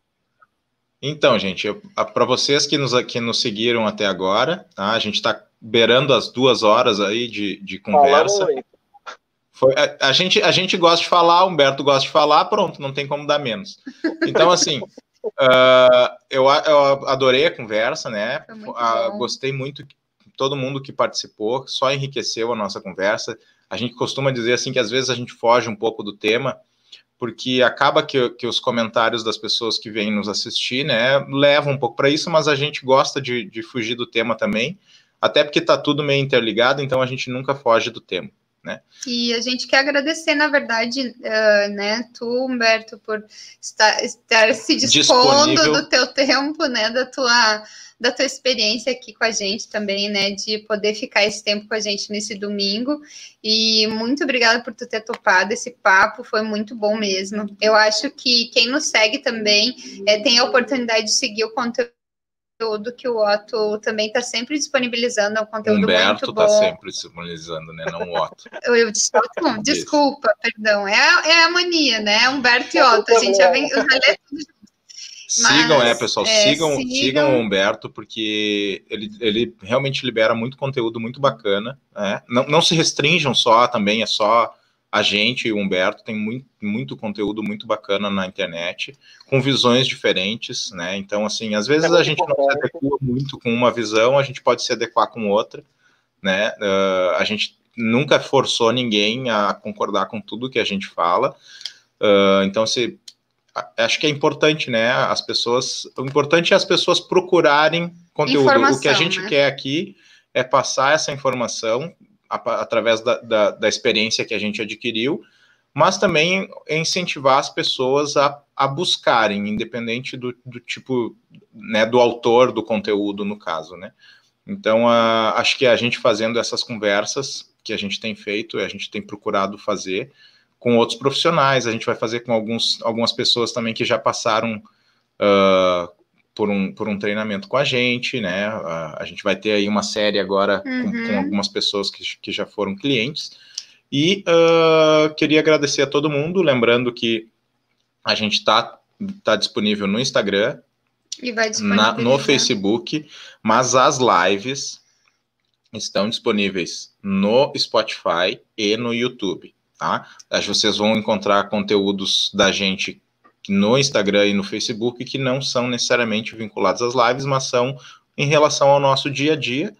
Quem quiser conferir também nos segue lá, é arroba cão de família adestramentos, e o nosso site também, uh, cão de família adestramentos.com.br. E aí deixamos, se o Humberto quiser dar um, um, um último alô para gente... Fala o teu carioquês. Vou deixar aqui o meu último, o meu último alô para vocês, um, um, agradecimento especial. Muito obrigado pelo convite. Espero que a gente tenha outras oportunidades também de conversar sobre outros assuntos.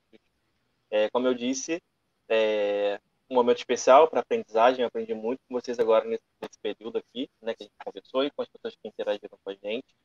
Então, acho que nosso objetivo aqui foi, foi cumprido, né? Foi essa troca de experiência, essa troca de experiência, essa, essa comunicação e, e foi maravilhoso. Muito obrigado mais uma vez. Imagina. Gente, que agradece. Um grande abraço para todo mundo, um grande abraço, Humberto, e o Otto. Um grande é. abraço para o Otto também. E... Tá, tá lá no play. É, até a próxima. Vamos marcar outros para a gente não perder o, o, o, ritmo. o ritmo, né? Certo. Uma boa noite para vocês. Boa tchau, noite. gente. Boa noite. Tchau, tchau. Até mais.